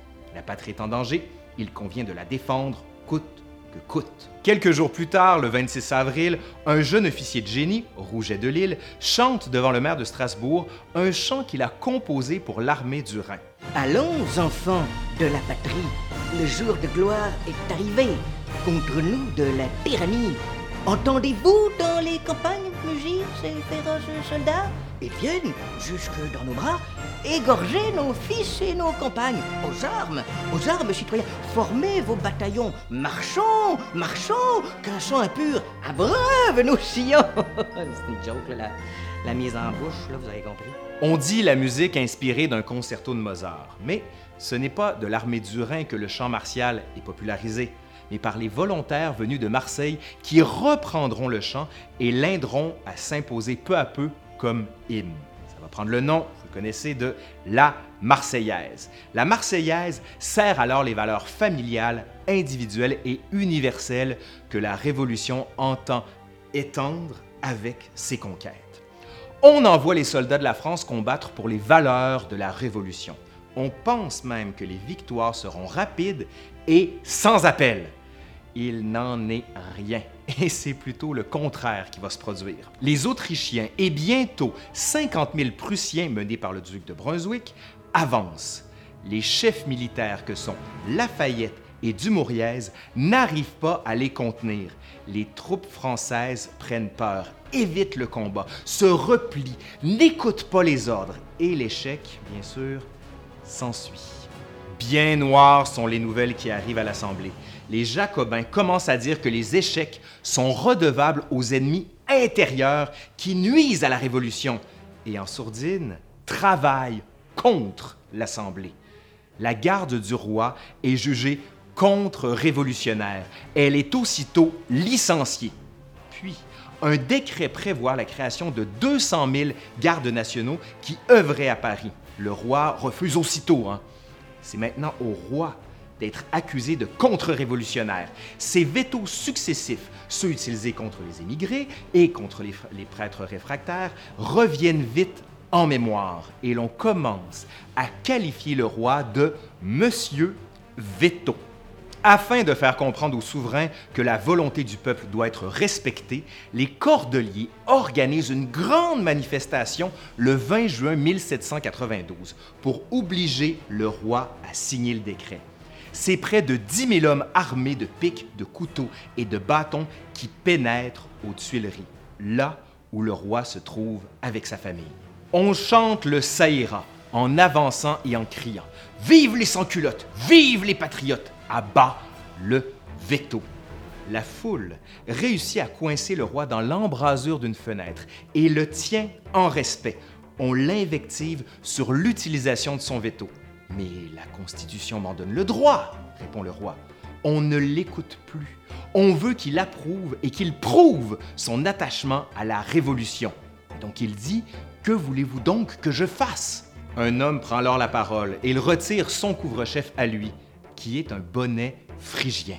Le bonnet phrygien est un symbole d'origine orientale porté par Paris, originaire de Phrygie et fils de Priam. Repris dans l'iconographie romaine tardive, il va devenir un symbole du sans-culotte parisien. Ainsi donc, l'homme qui s'avance devant le roi lui demande Alors, mettez ça en lui tendant le bonnet. Louis XVI s'exécute bien maladroitement. Coiffé du bonnet rouge, il tente de garder une figure fière, ce qui ne fait qu'augmenter son ridicule et provoque les rires de la foule. Contenté, la foule quitte les Tuileries. On a réussi à faire du roi notre marionnette, pensent certains. À côté de ce coup de force, la situation militaire se dégrade de plus en plus. Cette situation, elle est confuse, à l'intérieur, mais comme à l'extérieur du pays. Rien ne semble assuré. Tout est mouvant. Mais en ce 25 juillet 1792, la menace se précise. Le duc de Brunswick, commandant des forces prussiennes à Coblence, sur le bord du Rhin, qui s'avance de plus en plus vers la France, fait parvenir à la législative un manifeste dans lequel il écrit, et je cite, que la ville de Paris et tous ses habitants sans distinction seront tenus de se soumettre sur le champ et sans délai au roi. Et on rajoute que si le château des Tuileries est forcé ou insulté, que s'il est fait la moindre violence, le moindre outrage à leur majesté, le roi, la reine et la famille royale, nous en tirerons une vengeance exemplaire et à jamais mémorable en livrant la ville de Paris à une exécution militaire et à une subversion totale. La menace est claire, c'est le moins que l'on puisse dire. Hein. On sait aujourd'hui que ce manifeste a été écrit par des émigrés et voulu par Marie-Antoinette. C'est ce qu'on raconte. Le texte se répand comme une traînée de poudre. Loin de provoquer la peur, c'est plutôt la colère et la fureur qu'il développe. D'autres, comme on le voit dans une gravure de l'époque, préfèrent s'en servir pour s'essuyer après s'être soulagé les intestins. Bref, de faire du manifeste un joyeux torche-cul. L'effet du manifeste de Brunswick provoque des états de crise à Paris. On s'enflamme à l'idée qu'une armée étrangère pourrait dicter ses vues sur la politique intérieure française. L'insurrection se déploie et gagne des fidèles. Le 6 août, une nouvelle pétition est présentée au Champ de Mars une fois encore, on y demande la déchéance du roi, mais cette fois, l'assentiment général donne un consentement tacite à la manœuvre. Puis, dans la nuit du 9 au 10 août 1792, devant les dangers imminents pour la nation, on déclare la commune insurrectionnelle de Paris, formée de 288 membres, qui prend en charge la municipalité parisienne. Il va se passer quelque chose de grave.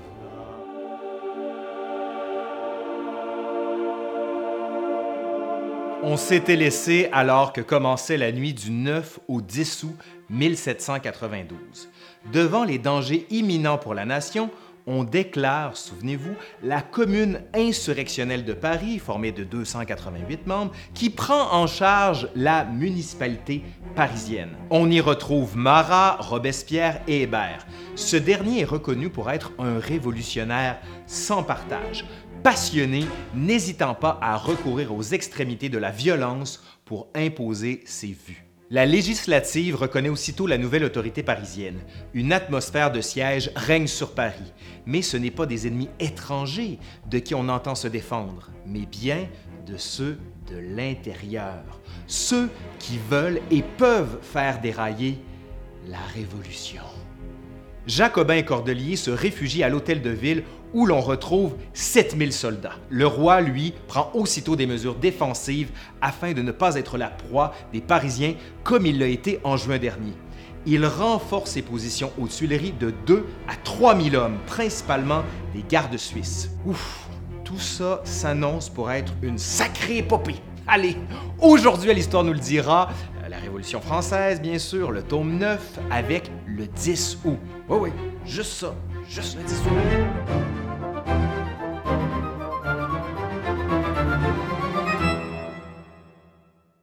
Dans la nuit, nous sommes maintenant le 10 août, bien sûr, je l'ai dit quatre fois avant, là, la monarchie n'a plus que quelques heures à vivre. Le tocsin sonne.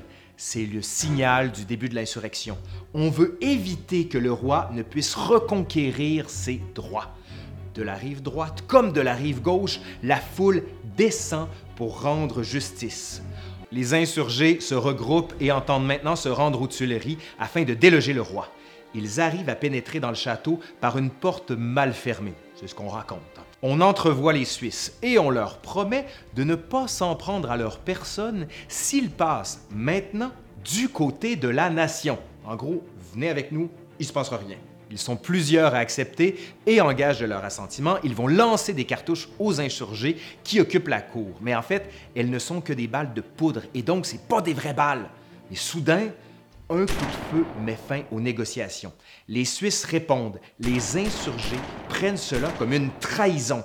Le capitaine des Suisses lance ensuite l'assaut dans la cour. Les sabres tranchent et les cartouches, qui cette fois contiennent des balles, frappent et happent membres et têtes. Les insurgés se replient sur l'hôtel de ville.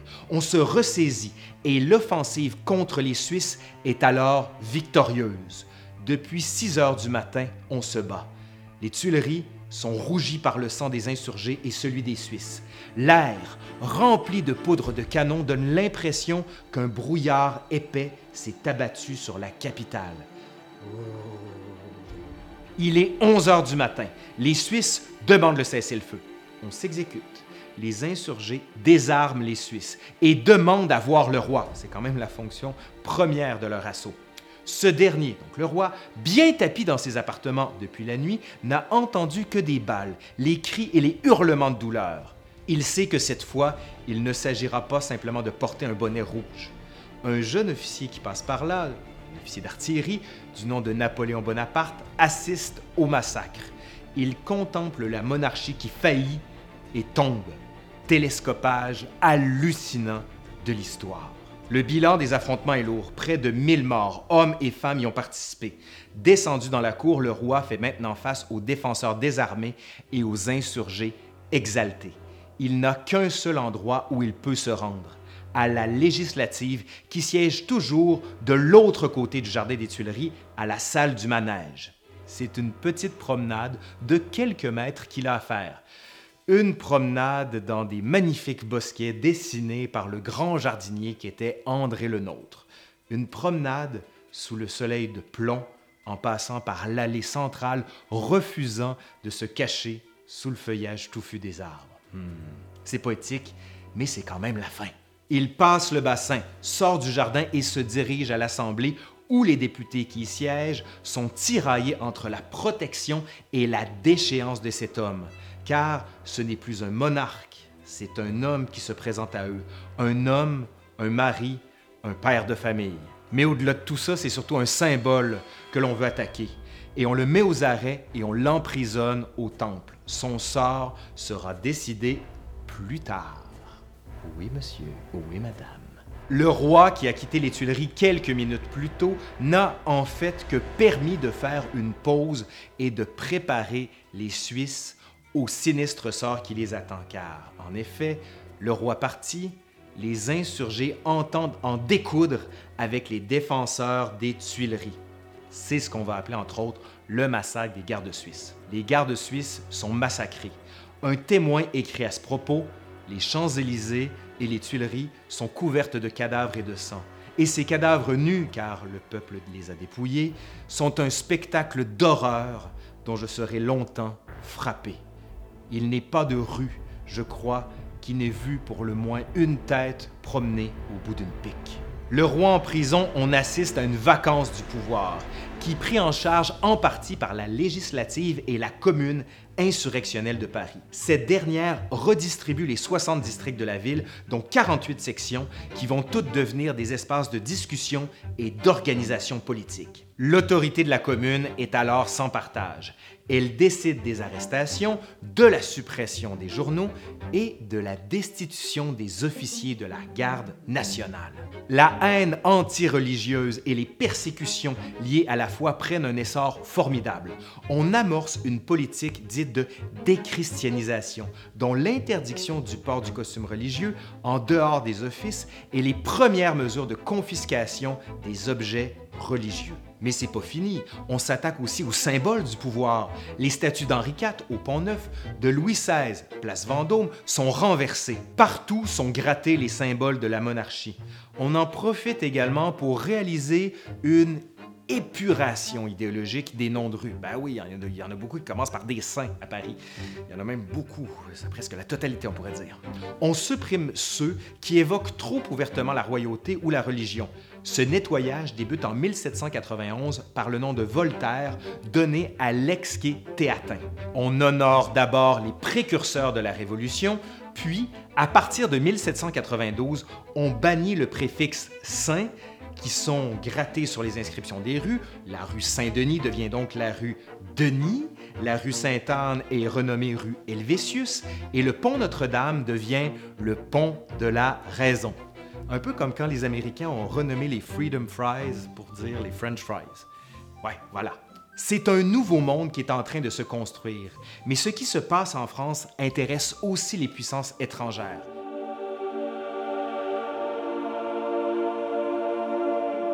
S'était laissé avec la déchristianisation ainsi que le roi qui s'était réfugié à la législative. Ça, c'est à l'intérieur du royaume. À l'extérieur, la situation militaire n'est pas toujours au beau fixe. Le duc de Brunswick arrive à passer en Lorraine. Il est sur le territoire français. Mais c'est la défaite de Verdun le 2 septembre 1792 qui peur les députés. Verdun constituait la dernière place forte avant Paris, ce qui veut dire que la route de la capitale est ouverte aux ennemis de la Révolution. Mais contrairement aux guerres ordinaires, celles qui opposent deux souverains pour la conquête de territoire et de gloire, la situation qui est celle de 1792 est passablement différente les Parisiens savent que ce qui les attend ne sera pas une partie de plaisir. Hein. Ils savent que la modération et la mesure ne seront pas au rendez-vous. Il ne sera pas question d'épargner les populations pour gérer la guerre entre puissants, car celui qui devait diriger la France aux yeux des Prussiens est en prison. Ainsi, la route de Paris étant ouverte, on comprend qu'on ne peut attendre aucune pitié des envahisseurs étrangers. Pourtant, le nouvel empereur François Ier d'Autriche, le cousin de Marie-Antoinette, est soudainement pris d'inertie. L'armée n'avance plus, ce qui rend la reine folle de rage. Elle attend avec impatience la délivrance. Allez, aujourd'hui, à l'histoire nous le dira, la révolution qui vacille.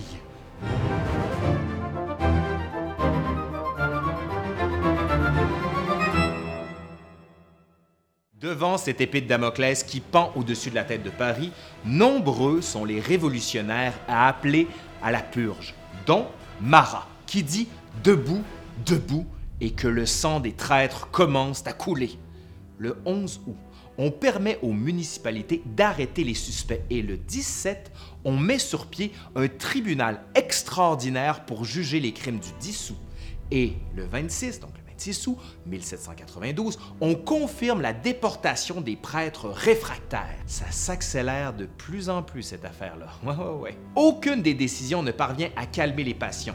Quand la nouvelle de la défaite de Verdun parvient aux oreilles des Parisiens, c'est le signal du début des massacres. L'affolement grandit dans la capitale. On explique la défaite par la trahison. Marat appelle les patriotes à se faire justice eux-mêmes.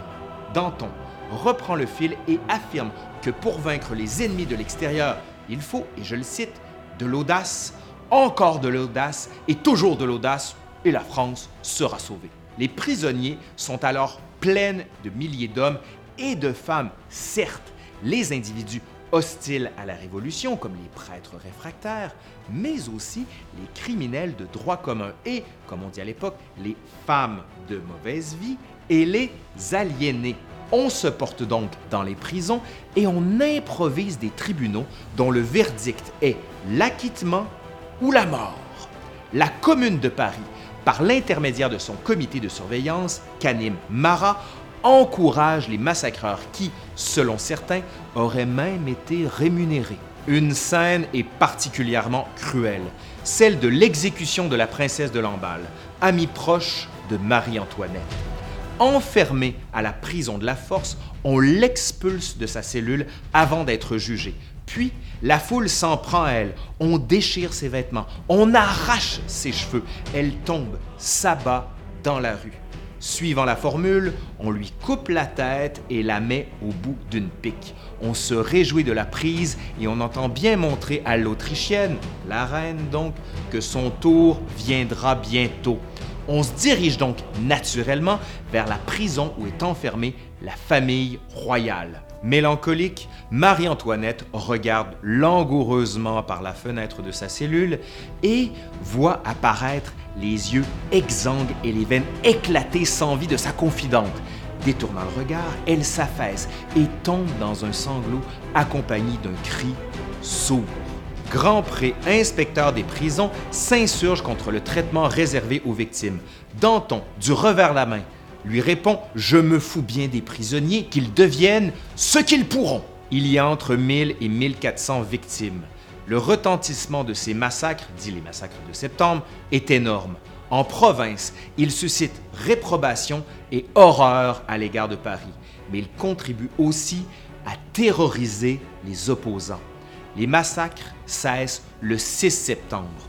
Le déchaînement d'une violence punitive marque les Parisiens, mais plusieurs députés considèrent que cela était nécessaire. On va appeler ça les massacres de septembre 1792, bien sûr. Le 20 septembre 1792, comme si l'histoire donnait raison aux députés, on apprend que Dumouriez vient de remporter la première victoire française contre le duc de Brunswick à Valmy. Le vent commence à tourner, mais cette victoire n'est rien comparée à celle plus marquée de Jemappes le 2 novembre de la même année. Au-delà de l'effet symbolique, Valmy permet aux députés de recommencer à travailler dans un climat moins marqué par la peur d'être envahi de l'étranger. Avec l'emprisonnement du roi, on doit refondre la Constitution. Il s'agit alors de dissoudre la législative et de convoquer une nouvelle Assemblée qui prendra le nom de Convention, dont la première séance s'ouvre le 20 septembre 1792, soit peu de temps après la victoire de Valmy. Cette fois, on ne prend pas le soin d'empêcher qui que ce soit de se présenter, comme on l'avait fait pour les députés qui avaient siégé lors de la constituante et qui ne pouvaient faire partie de la législative, comme le voulait Robespierre. C'était son souhait qui avait été appliqué. Autre nouveauté fondamentale, le mode de scrutin. Le suffrage est universel. Le droit de vote n'est plus le monopole des citoyens actifs. Pourtant, seulement 700 000 Français vont se prévaloir de leur droit de vote à l'été 1792 pour élire les députés de la Convention. Trois camps se dessinent. Les Girondins, dont certains députés sont issus de la région de Bordeaux, d'où Girondins, Gironde, etc., dirigés par Brissot, Vergniaud, Pétion et Roland. Les montagnards, plus à gauche, avec Robespierre, Marat, Danton et Saint-Just, et le Marais ou la Plaine, qui sont les modérés, avec Sieyès, Boissy d'Anglas et Cambacérès. La Convention doit rédiger une nouvelle constitution. Le ton est donné quand, le 21 septembre 1792, on officialise l'abolition de la royauté et le lendemain, la République est proclamée. Dorénavant, tous les documents sont datés de l'an 1 de la République. Un mois plus tard, le 20 novembre, on découvre des preuves accablantes contre le roi qui avait fait construire une armoire de fer dissimulée dans un mur du château des Tuileries. On y retrouve toute une série de lettres qui incriminent le souverain, mais mettent aussi en cause certains personnages clés de la Révolution, comme Mirabeau, dont on conçoit maintenant le double jeu. Sa dépouille, celle de Mirabeau donc, qui avait été portée au Panthéon afin de lui rendre hommage, sera retirée il entre maintenant dans la catégorie des traîtres.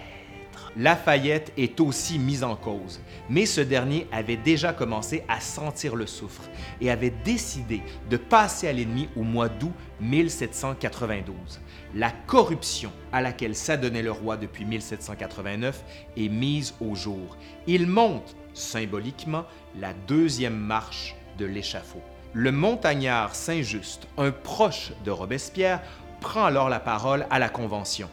Un roi doit régner ou mourir. S'ensuivent des applaudissements nourris. Saint-Just est le premier à dire ouvertement ce que plusieurs pensent, mais n'osent envisager. Robespierre demande que Louis XVI ne soit pas jugé. Il dit il a déjà été jugé et condamné par le dissous. La Convention ne suit pas et décide que Louis Capet sera traduit à la barre de la Convention, émanation de la nation et seul apte à le juger. Commence le procès de Louis.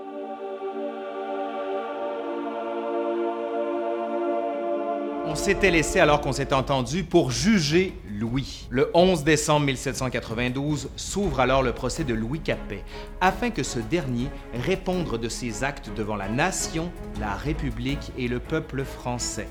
Louis accepte d'être jugé et entend bien se défendre. Allez, pas de temps perdre, on commence. Aujourd'hui à l'Histoire nous le dira, le procès de Louis Capet.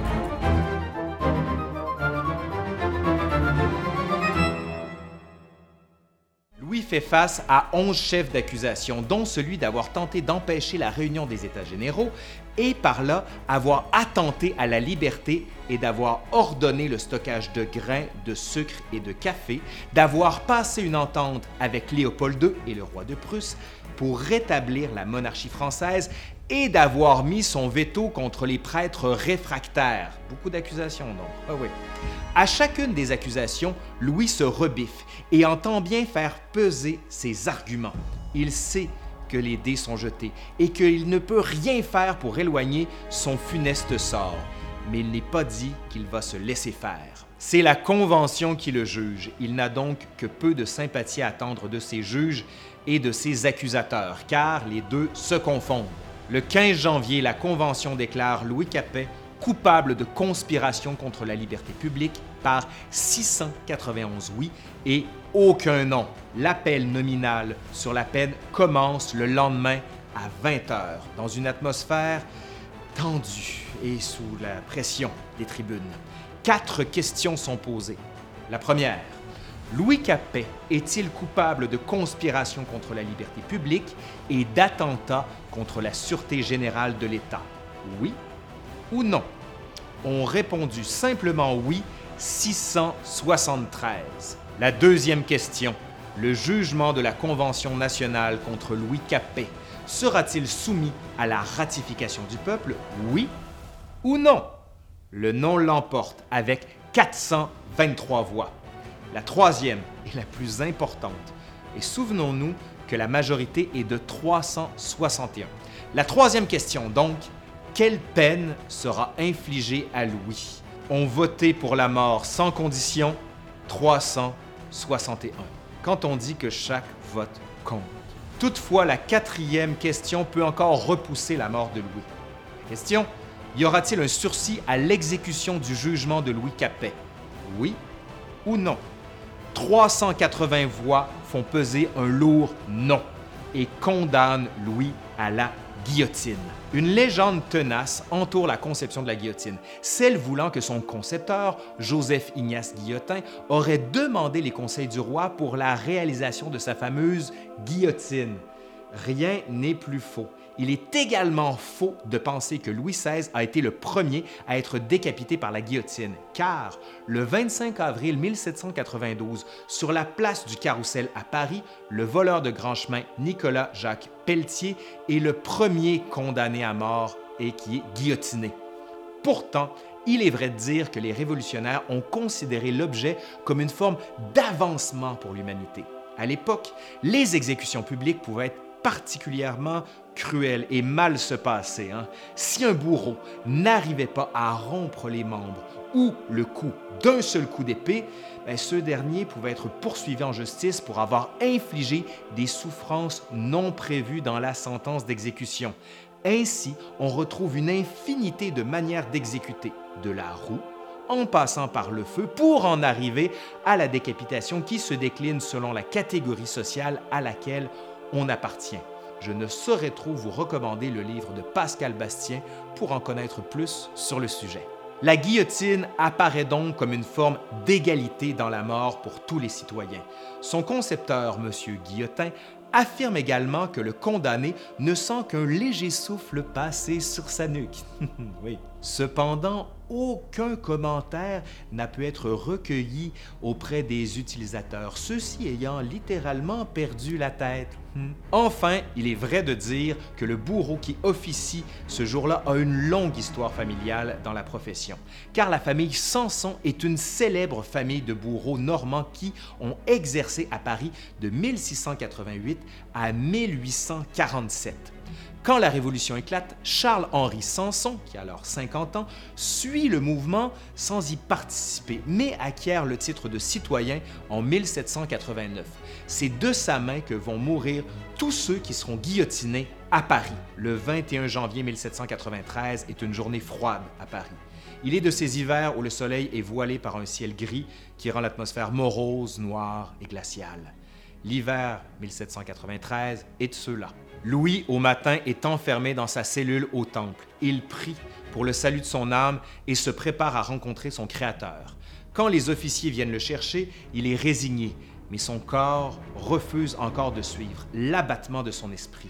Il se cabre et refuse d'avancer. D'un solide coup d'épaule, on donne à Louis l'impulsion nécessaire pour le mettre en mouvement. On arrive à la place de la Révolution, aujourd'hui place de la Concorde. D'un côté, Louis aperçoit le jardin des Tuileries et de l'autre, les Champs-Élysées. Il entend soudain un bruit sourd et reçoit dans les oreilles un mur de sons sous forme de cris, de hurlements et d'insultes qui vient le happer, lui faisant accuser le coup. Louis, dans le tombereau qui l'emmène, recule la poitrine et baisse les cieux. Il voit la foule, ici, là, partout, il ne voit qu'une masse informe de bouches, de poings et de yeux. Les invectives ne le touchent plus. Il a repris conscience de son environnement et descend du tombeau. Il se présente maintenant en chemise, lève les yeux et aperçoit la grande veuve, celle qui le libérera un peu de toute cette pression qui s'accumule dans sa tête. Il fait un pas, mais sent dans son dos qu'on lui lie les mains. Il monte les marches vers l'échafaud mais arrive sur la plateforme où la guillotine le voisine. Il se rebiffe et décide de s'exprimer à la foule. Plus question de laisser interpréter ses silences. Il dit Je meurs, innocent de tous les crimes dont on m'accuse. Je pardonne à ceux qui sont coupables de ma mort. Et je prie Dieu pour que le sang que vous allez répandre ne retombe jamais sur la France. On fait rouler les tambours pour enterrer sa voix et d'un autre coup d'épaule, on le remet en selle pour qu'il ait les yeux rivés sur la guillotine. Sa voix se casse et ses paroles se perdent. On le lie à une planche de bois. Il sent des échardes sur lui qui lui pénètrent la peau. Puis, ce sont les cordes qui viennent au torse et aux jambes, le fixer définitivement à son dernier point de contact sur cette terre. On pousse la planche. Avec Louis dessus, devant une autre planche, flanquée d'une ouverture en cercle où l'on dépose le coup de Louis. Il est 10h24. En quelques secondes, on descend une planche similaire vers le haut du cou et Samson tire le levier qui laisse tomber une lame qui vient trancher la tête de Louis et la déposer quelques centimètres plus bas dans un panier d'osier. Samson se saisit de la tête en l'attrapant par les cheveux et la montre au peuple. Vive la nation, vive la République, entend-on. Puis on reprend en cœur le Saïra en marquant bien les endroits où l'on parle de mettre les aristocrates à la lanterne. La Révolution écrit un nouveau chapitre. Oui.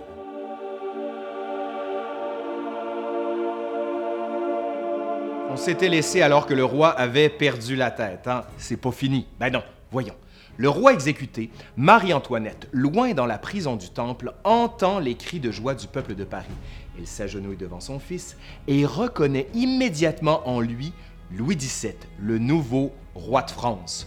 Le roi est mort, vive le roi, dit-on à l'époque pour signaler qu'il n'y a pas de vacances sur le trône et que l'on reconnaît le successeur dès la mort du souverain. Louis XVI, selon certains, entre en ce 21 janvier 1793 dans le grand sérail des martyrs, puisque l'exécution du roi devient un signe de ralliement en France pour les contre-révolutionnaires et une preuve supplémentaire de la barbarie française pour les puissances étrangères. Un argument de plus donc pour poursuivre et intensifier la guerre. Allez, aujourd'hui à l'Histoire nous le dira, le tome 12 de la Révolution française, avec des complots, des meurtres, des procès et des trahisons.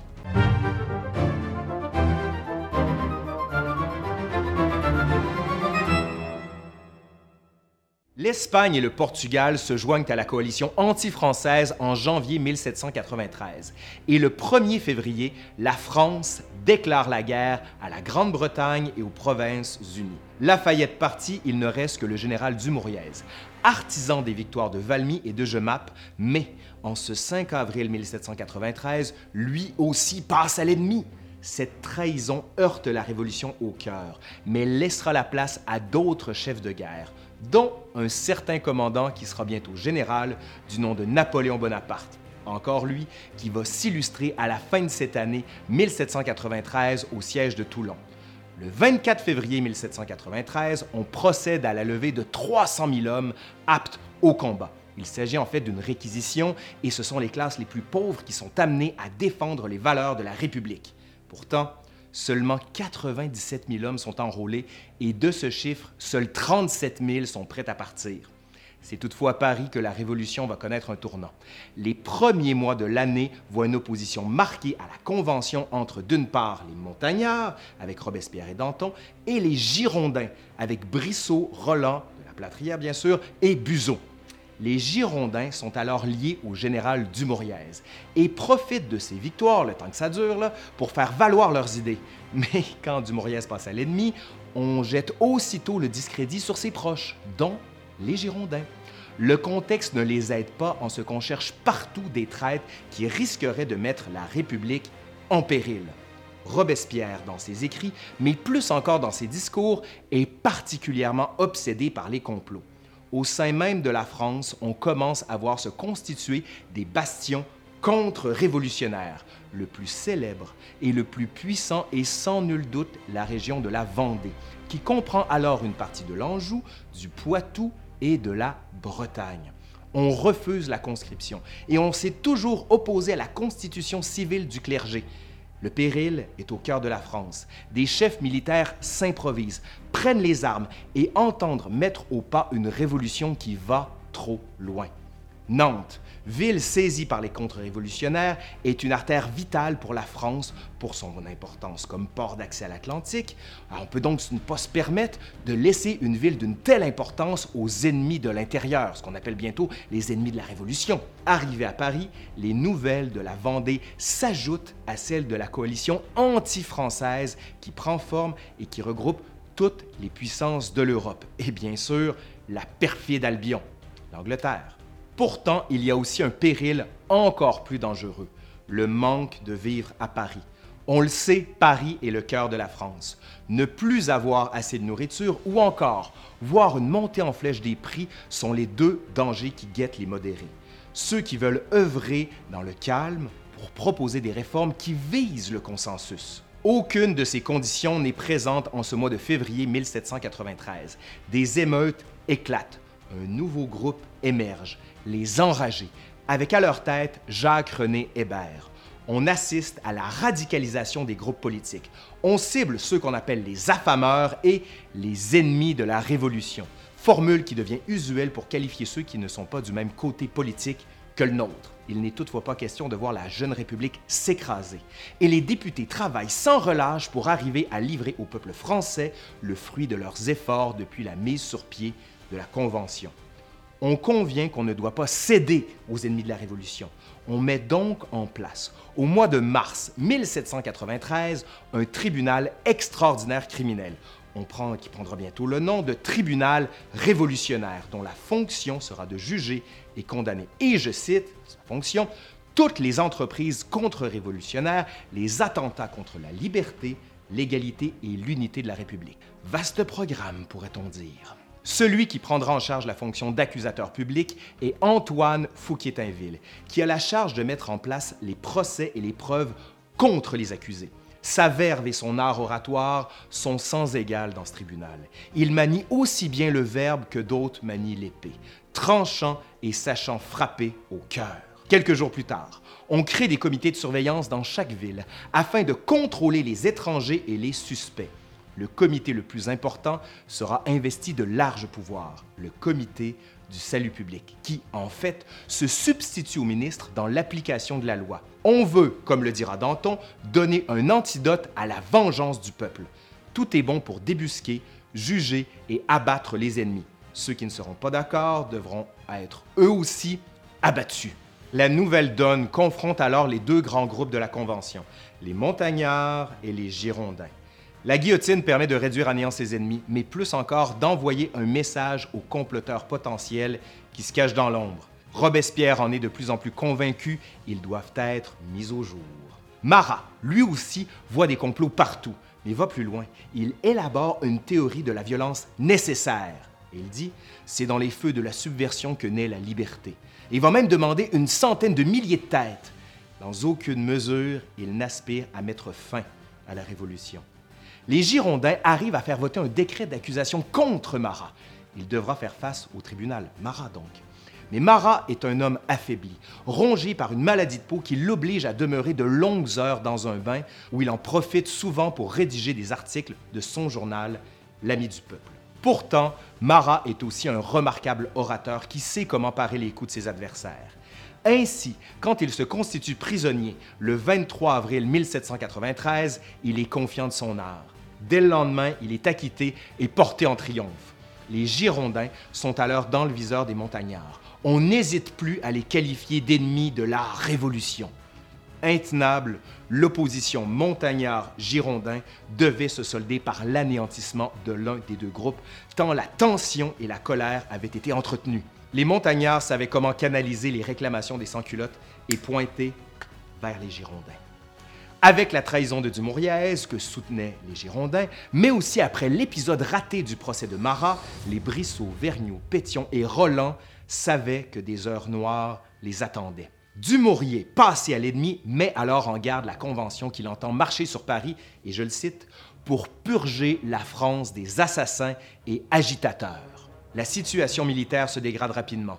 Toutes les victoires sont rapidement effacées par de cuisantes défaites. Les Prussiens reprennent leur marche et avancent vers la France. Le peuple gronde. Les sans-culottes entendent faire valoir leurs revendications par la force, si cela est nécessaire la Convention siège dans une ambiance électrique. On attaque de front une dizaine de dossiers fondamentaux qui tous risquent de ruiner les acquis de la Révolution. Pour soulager le peuple et se donner un peu de répit, la Convention vote ce qu'elle qualifie de maximum, qui est, en fait, l'établissement d'un prix maximum pour les denrées de première nécessité. On veut ainsi régler le problème de la trop grande variation des prix. C'est trop peu. Robespierre se lève et pointe du doigt les Girondins qui sont totalement dépassés par les événements. Nous sommes en juin 1793. Les enragés et les sans-culottes campent leur position devant les boutiques. On veut du pain, on en aura. Le 1er et le 2 juin, 29 députés membres des Girondins sont arrêtés. C'est la fin. Les montagnards et leurs chefs charismatiques peuvent enfin prendre le pouvoir et l'exercer sans partage. Le 23 juin 1793, la nouvelle Déclaration des droits est soumise à la ratification des Français. Deux millions l'approuvent et environ une dizaine de milliers disent non. Trois hommes aspirent à diriger la France. Robespierre, Danton et Marat, tous montagnards. Mais on aurait tort de croire que le groupe est homogène et œuvre vers un but commun. Il est plutôt traversé de tensions qui risquent à tout moment de créer encore des impasses. Marat n'est pas aussi présent que ses deux acolytes. Ses problèmes de santé l'empêchent d'avoir une présence soutenue dans l'espace public. Pourtant, ses textes, ceux de son journal, L'Ami du Peuple, sont lus et relus et commentés partout, à Paris comme en province. C'est d'ailleurs en province, à Caen, qu'une certaine Charlotte Corday a pu lire ces lignes publiées par Marat. Et il dit Il y a une année que cinq ou six cents têtes abattues vous auraient rendu libre et heureux. Aujourd'hui, il y faudrait en abattre dix mille. Sous quelques mois peut-être, en abattrez-vous cent mille et vous ferez à merveille. Âgée de 25 ans, Charlotte Corday, descendante de l'un des plus grands tragédiens qu'est Pierre Corneille, en a froid dans le dos. Marat, selon elle, est en train de pervertir la Révolution. Il est l'ennemi à abattre. Il va trop loin. Ainsi, par respect pour les principes qui ont fait la Révolution, elle décide de se sacrifier. Elle part de Caen et arrive à Paris en juillet 1793. Elle se présente au domicile de Marat. Elle affirme lui révéler les noms des Girondins en exil qui se cachent à Caen. Au moment où Marat, qui dans son bain s'apprête à écrire, Charlotte Corday, en ce 13 juillet 1793, plonge le long couteau de cuisine qu'elle avait acheté dans le corps de Marat. Marat meurt aussitôt. On apprend son assassinat et l'homme est porté en triomphe. Son œuvre est encensée. On porte ses restes au Panthéon. Quelques mois plus tard, tandis que Charlotte Corday est jugée et condamnée à mort le 17 juillet, et dit, pour expliquer son geste, J'ai tué un homme pour en sauver cent mille. Pourtant, cet été 1793, c'est la guerre qui va devenir le grand sujet de discussion, mais plus encore le catalyseur d'un ensemble de décisions qui, à terme, vont venir mettre en suspens la Constitution, la Déclaration des droits de l'homme et l'idéal même de la Révolution. L'offensive de la coalition anti-français est de plus en plus menaçante. La Savoie est envahie, la place forte de Mayence est abandonnée et Valenciennes tombe elle aussi le 27 juillet. En plus, les guerres qui se déroulent en Vendée voient des victoires significatives pour les contre-révolutionnaires en mai et juin. Ce n'est pas tout. S'ajoutent maintenant des révoltes en Normandie, dans la région de Bordeaux et de Lyon. L'éviction des Girondins a fait plusieurs mécontents et ces révoltes sont le fruit de leur mise à l'écart. Commence alors ce que certains appellent la terreur. La guillotine se voit affublée du surnom de rasoir national.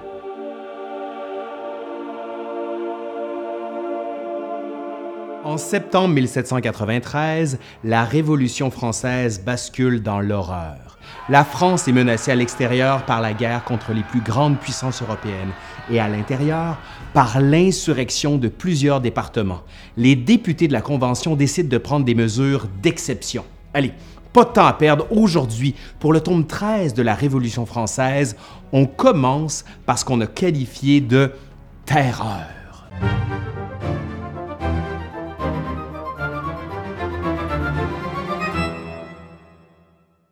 Après avoir suspendu la Constitution jusqu'à la paix, confier la réalité du pouvoir au Comité du salut public, dominé par les éléments les plus durs de la Révolution, la terreur est placée au centre des préoccupations.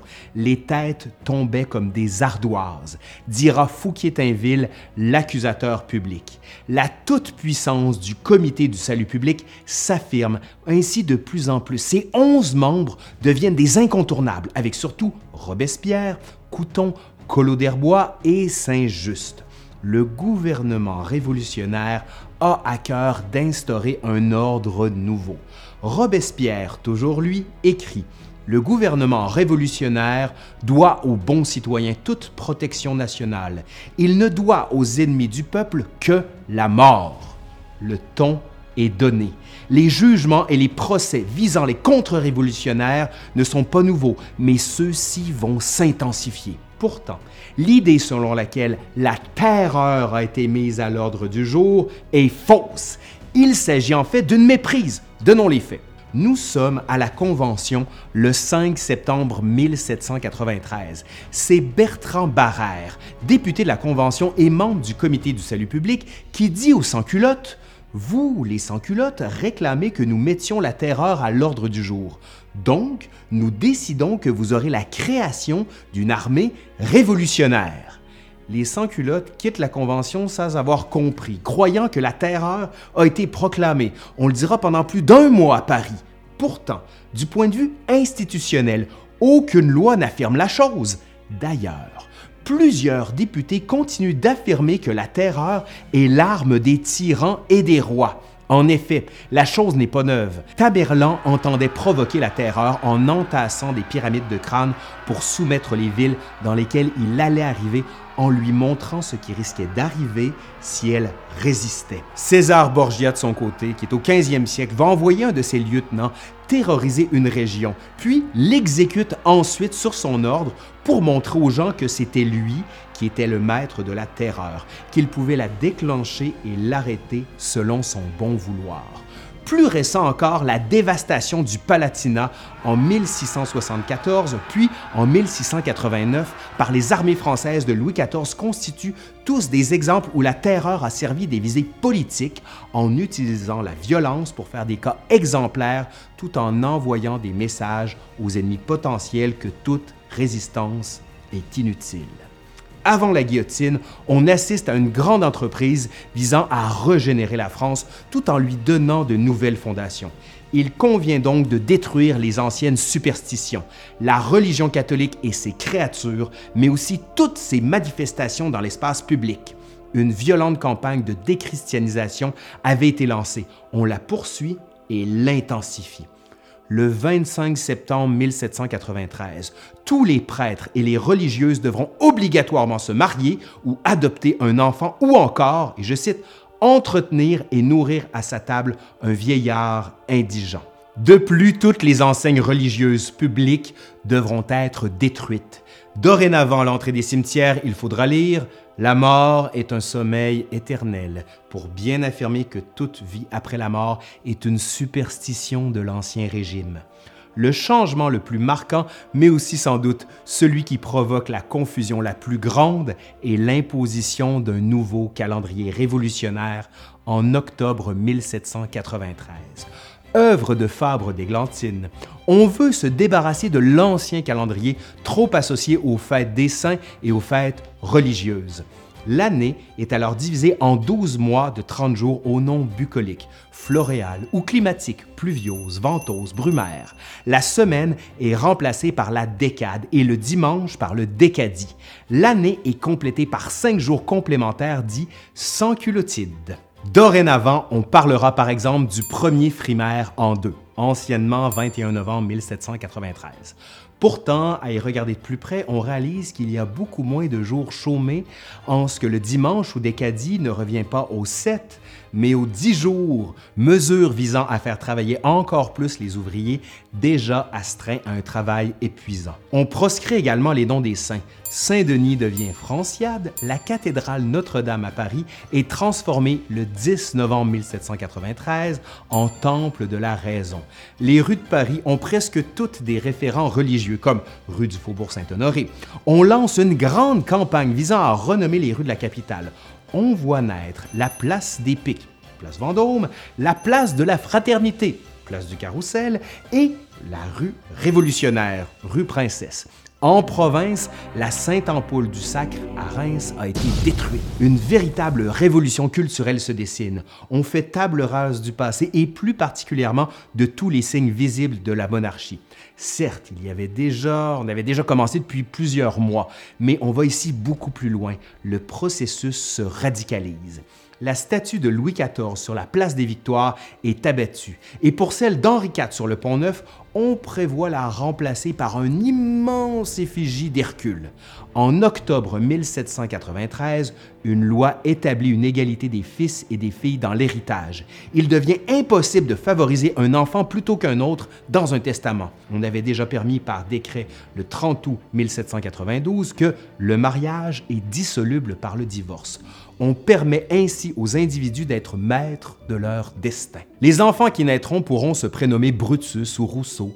On veut non seulement chanter la gloire de la Révolution, mais aussi qu'elle se donne à voir et à entendre dans les paroles de tous les jours.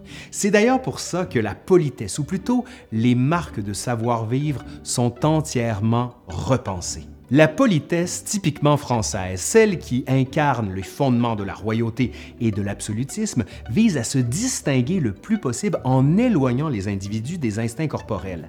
La civilité s'oppose à la révolution parce qu'elle est marque de distinction.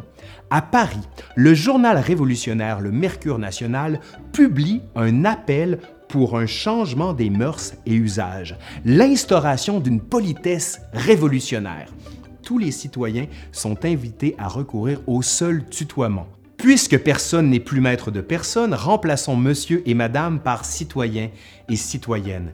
Mais la pratique a du mal à s'imposer. Elle devient un signe d'appartenance politique. La radicalisation de la Révolution va confronter cette tendance. Finalement, en novembre 1793, un décret interdit le voussoiement assimilé à une manifestation contre-révolutionnaire passible de l'échafaud. Pourtant, il n'y a aucune loi qui sera adoptée de ce côté-là. L'usage du tutoiement est officieusement obligatoire.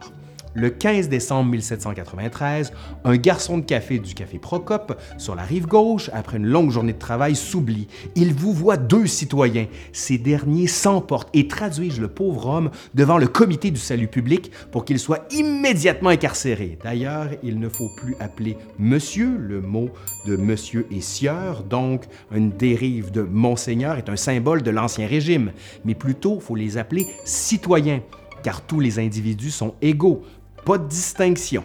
Ce qu'on a appelé la terreur touche tous les aspects de la société parisienne. La bourse est fermée en août 1793 pour éviter la spéculation et pour réparer un emprunt forcé. En même temps est décrétée la constitution d'un grand livre de la dette publique afin de rassurer les créanciers de l'État.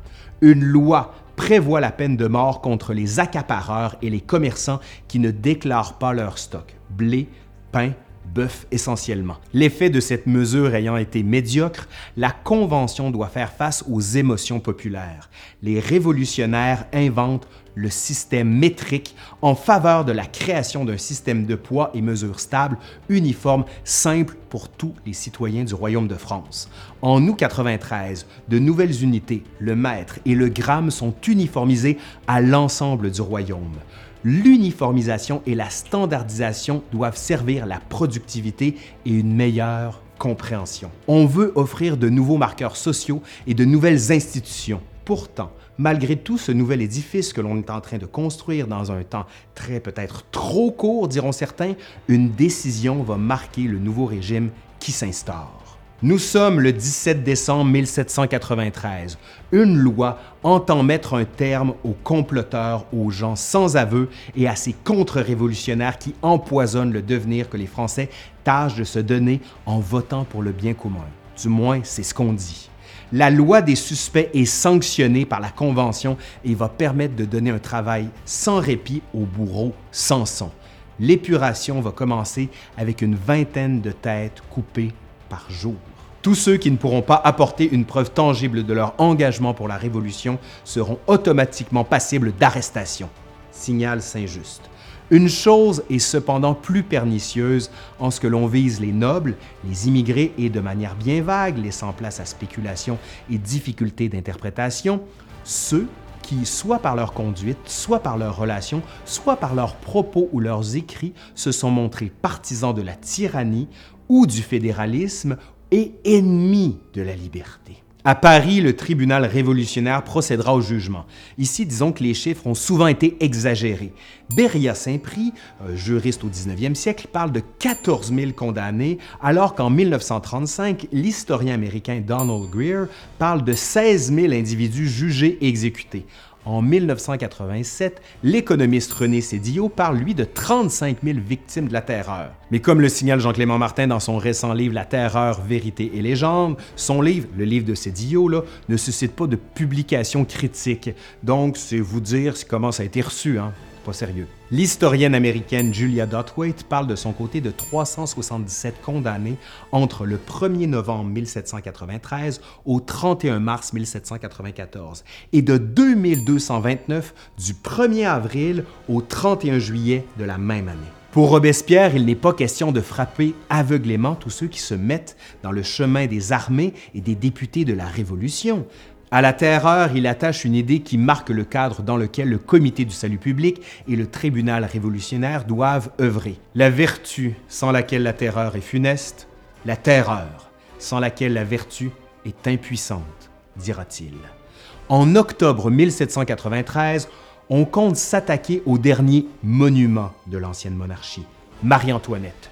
Depuis la mort de son mari, l'ancienne reine a été conduite à la prison de la conciergerie, non loin de la Seine, mais sans profiter pour autant de bienfaits que les berges apportent aux promeneurs dominicaux. Sa cellule est étroite, mal éclairée, humide et inconfortable. Avec la loi des suspects, on veut agir vite. L'accusateur public, Fouquier-Tinville, dont la table de travail se remplit à ne plus trop savoir comment gérer toute cette paperasse, n'entend pas pour autant laisser filer les coupables. Pour Marie-Antoinette, c'est Jacques-René Hébert qui constitue le dossier. Il est le chef de ce qu'on appelle les enragés, qui veulent sans cesse accélérer et pousser plus loin la Révolution. Hébert apporte des preuves selon lesquelles l'Autrichienne se serait rendue coupable d'inceste envers son fils, le petit Louis-Charles de France, Louis XVII, héritier légitime du trône. Impassible, mais le regard transi par la grossièreté de l'accusation, Marie-Antoinette ne dit rien. Un juré en profite pour marquer ce silence accusateur de la reine. Cette dernière se rebiffe et se lève violemment, lançant sa chaise sur laquelle elle se soutenait à peine. Ses yeux humides, la voix enrouée, mais la main tendue vers le public, elle implore. Si je n'ai pas répondu, c'est que la nature elle-même refuse de répondre à une telle accusation faite à une mère. J'en appelle à toutes celles qui peuvent se trouver ici. On veut faire un exemple, un autre. On l'accuse d'être complice de la trahison de Louis Capet.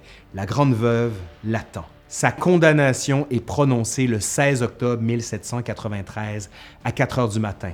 On l'emmène à l'échafaud quelques heures plus tard. La femme que la foule aperçoit ressemble à une vieillarde.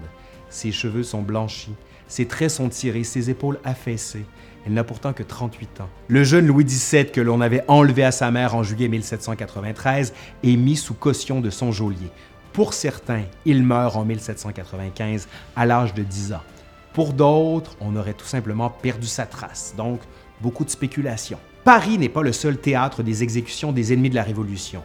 À Lyon, les forces fidèles à la monarchie s'insurgent. En octobre, s'ensuit une violente répression par les troupes républicaines.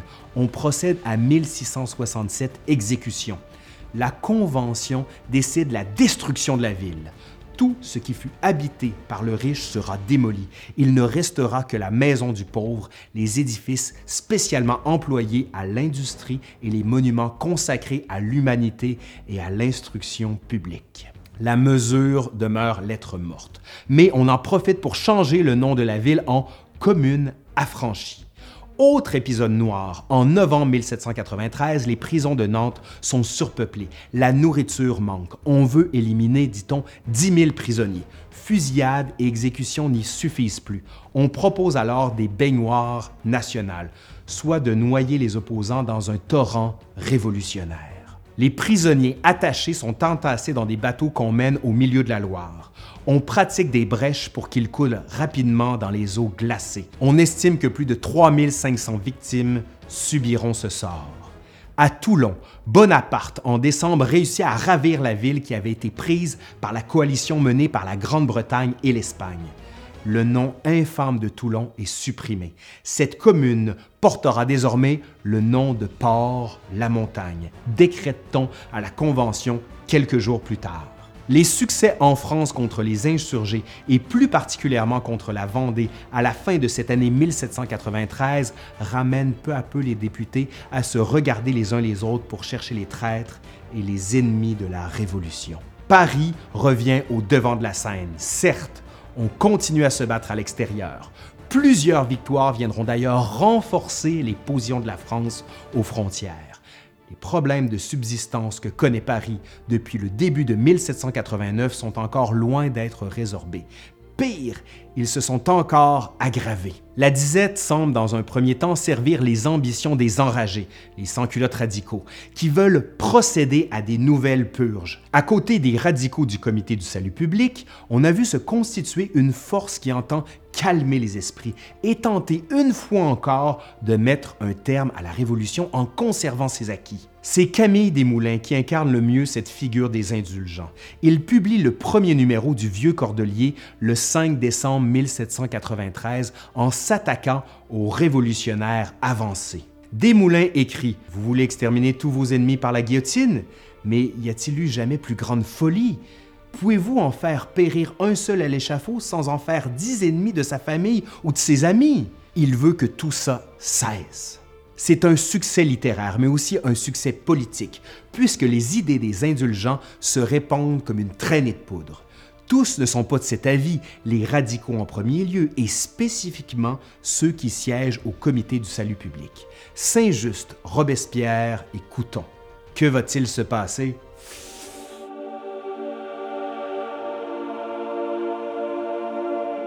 On s'était laissé avec ce qu'on a qualifié de terreur L'année 1794 sera celle des procès politiques. Il s'agit surtout d'une lutte de pouvoir pour déterminer qui va prendre l'ascendant dans ce tourbillon que l'on a appelé la terreur, qui est doublé de la menace des guerres extérieures, bien que celle-ci semble moins dangereuse. Allez, aujourd'hui, à l'Histoire nous le dira, le tome 14 de la Révolution française.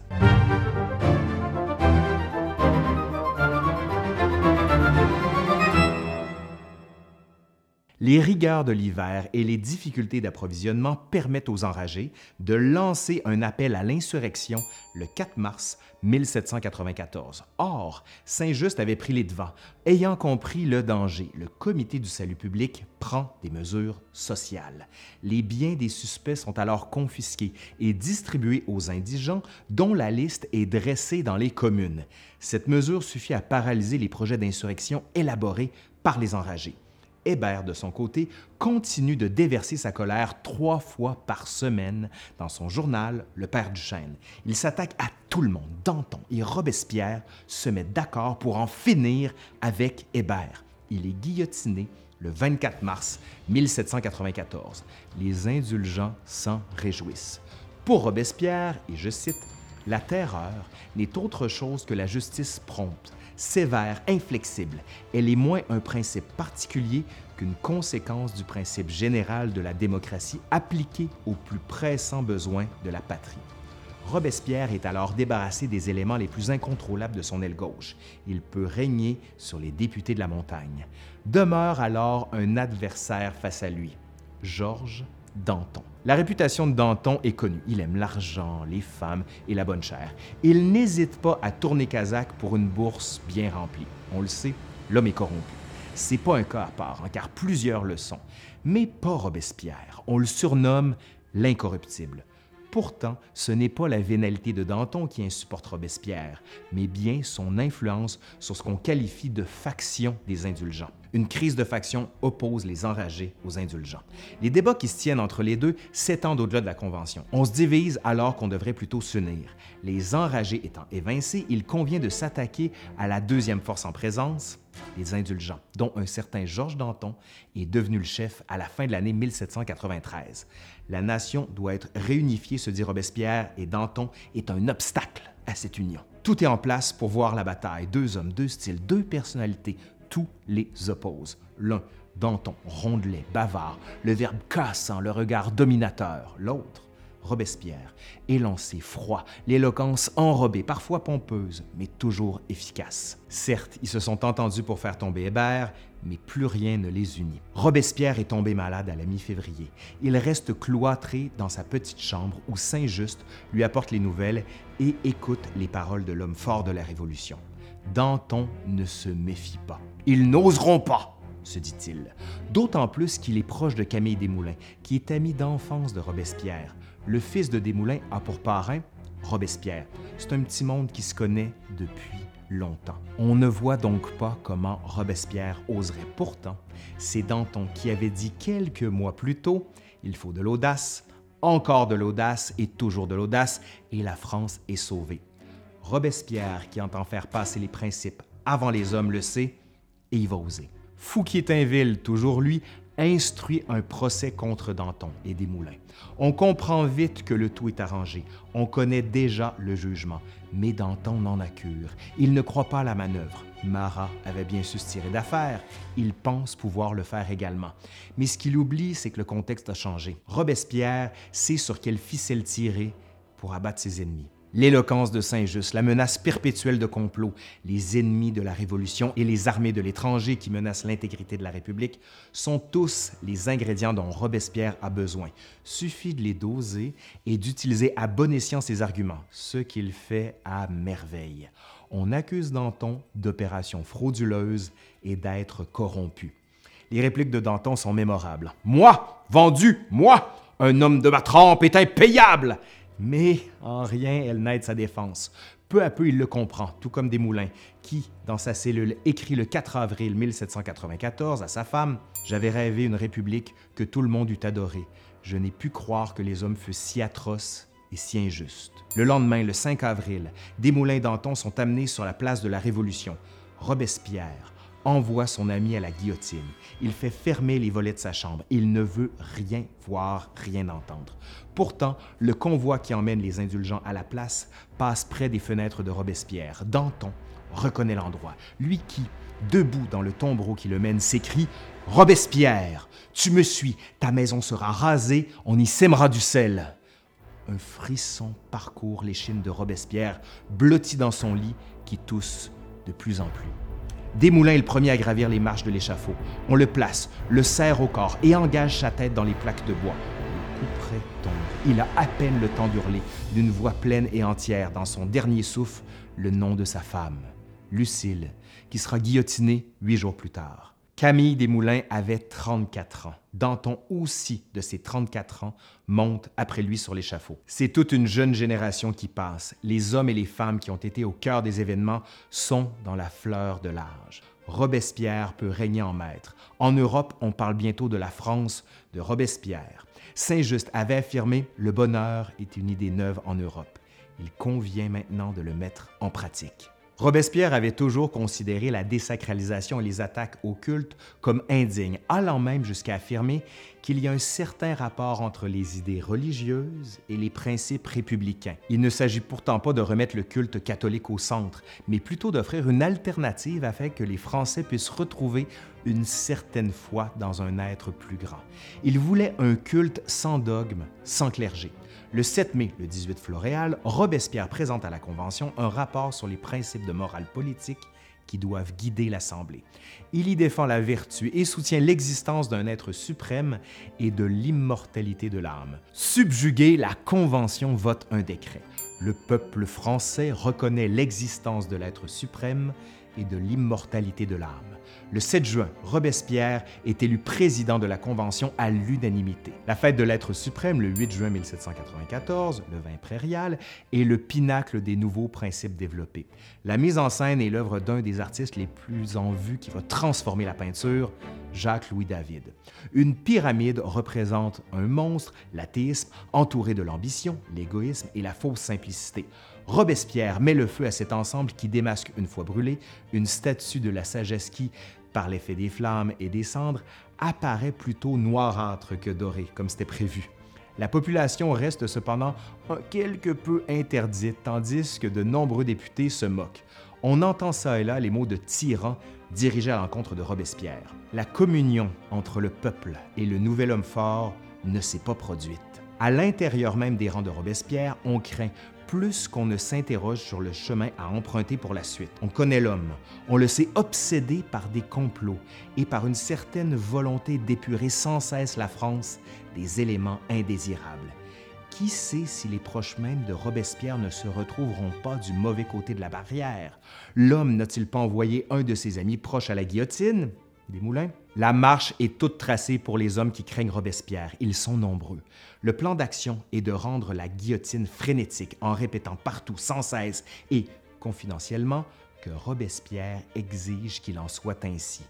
Le 29 juin, 54 coupables ont été exécutés le même jour. Pourtant, Robespierre ne condamne pas pour autant. Robespierre est un homme austère, chaste. On ne lui connaît aucune relation amoureuse ou sexuelle. Son surnom d'incorruptible est d'autant plus une qualité qu'un repoussoir. Voilà un homme avec qui on ne peut pas faire de compromis. Le principe a toujours préséance sur les hommes. Il n'y a qu'une passion, la vertu, et veut protéger le peuple par la loi, invincible et sainte pour tous comme il le dirait lui-même en marquant le mot de loi avec une sincérité pénétrante.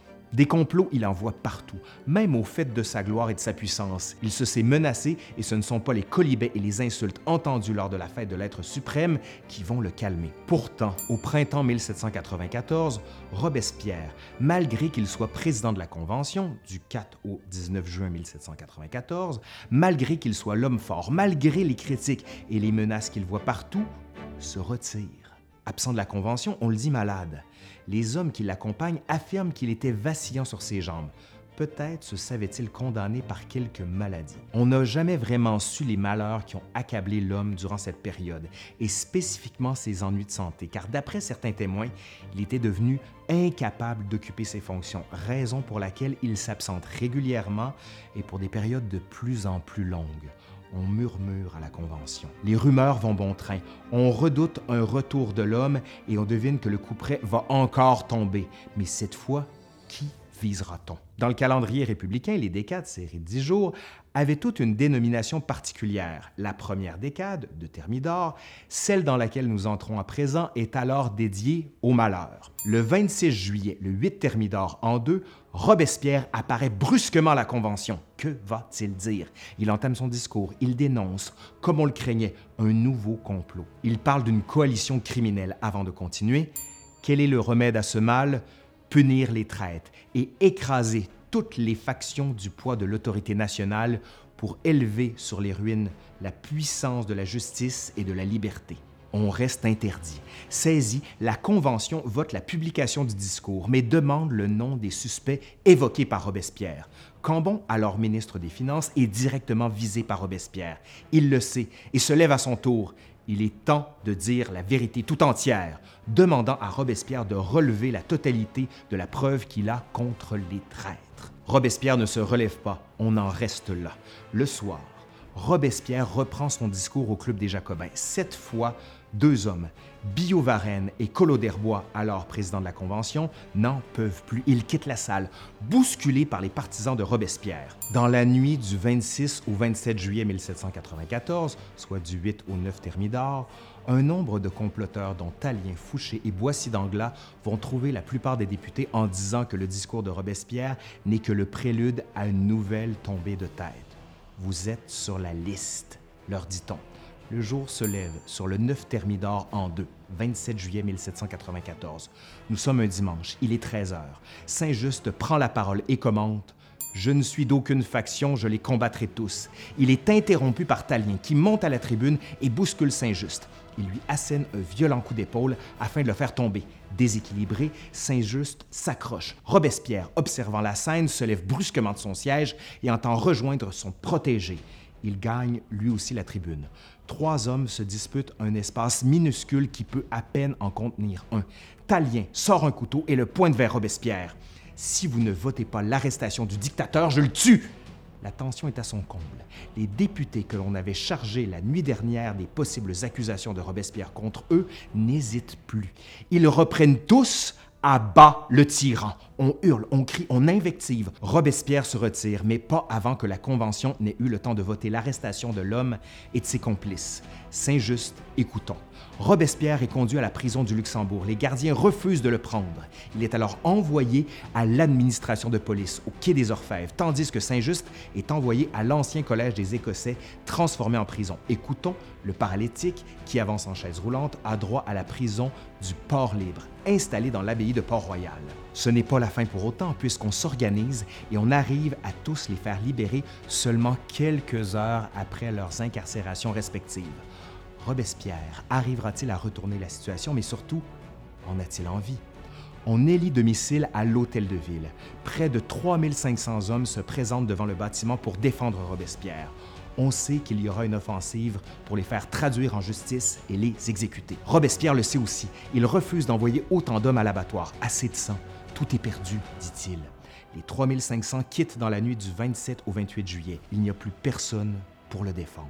Les gardes et les gendarmes restés fidèles à la Convention reçoivent l'ordre d'investir l'hôtel de ville et de se saisir des hommes contre qui un mandat d'arrêt a été émis.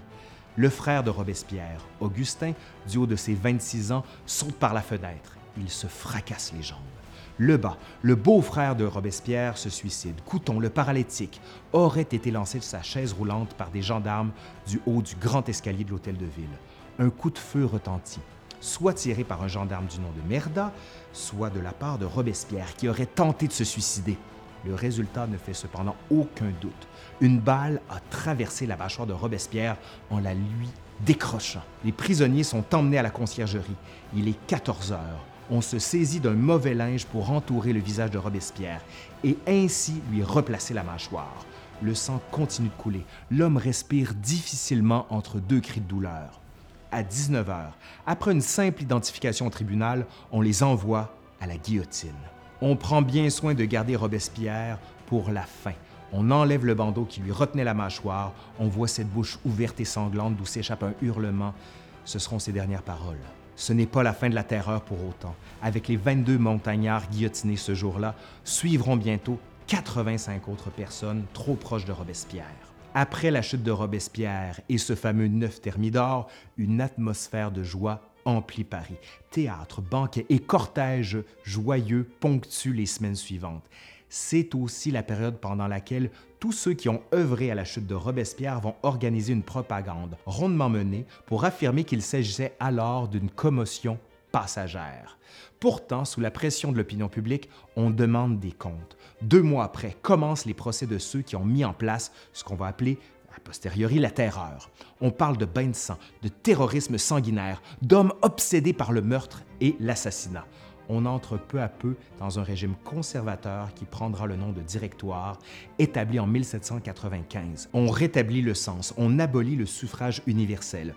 Boissy d'Anglas affirme un pays gouverné par les propriétaires et dans l'ordre social. Peu à peu émerge une figure forte qui va incarner un nouveau régime, Napoléon Bonaparte. Après le directoire qui prend fin en 1799, vient le consulat, dans lequel Bonaparte au centre du pouvoir, et enfin le Premier Empire avec Napoléon Ier et les campagnes dans toute l'Europe. Mais ça, bien sûr, vous l'aurez compris, c'est pour une autre histoire. C'est fini pour cette séquence sur la Révolution française. Je pourrais peut-être faire la suite, mais pour l'instant, on va profiter un peu des 14, oui, des 14 tomes que vous avez. Je vais peut-être vous les rassembler en un seul tome pour voir ce que ça donne. Mais d'ici là, n'hésitez pas à vous abonner à la chaîne pour avoir plein d'autres histoires et n'oubliez pas d'activer la petite clochette en bas. Et pour ceux qui ont vraiment aimé la série sur la Révolution, ben vous pouvez aller voir le Patreon juste en dessous et nous soutenir pour d'autres grandes séries. Il y en a qui s'en viennent, mais je vous dis pas quoi, c'est une surprise. Allez, salut!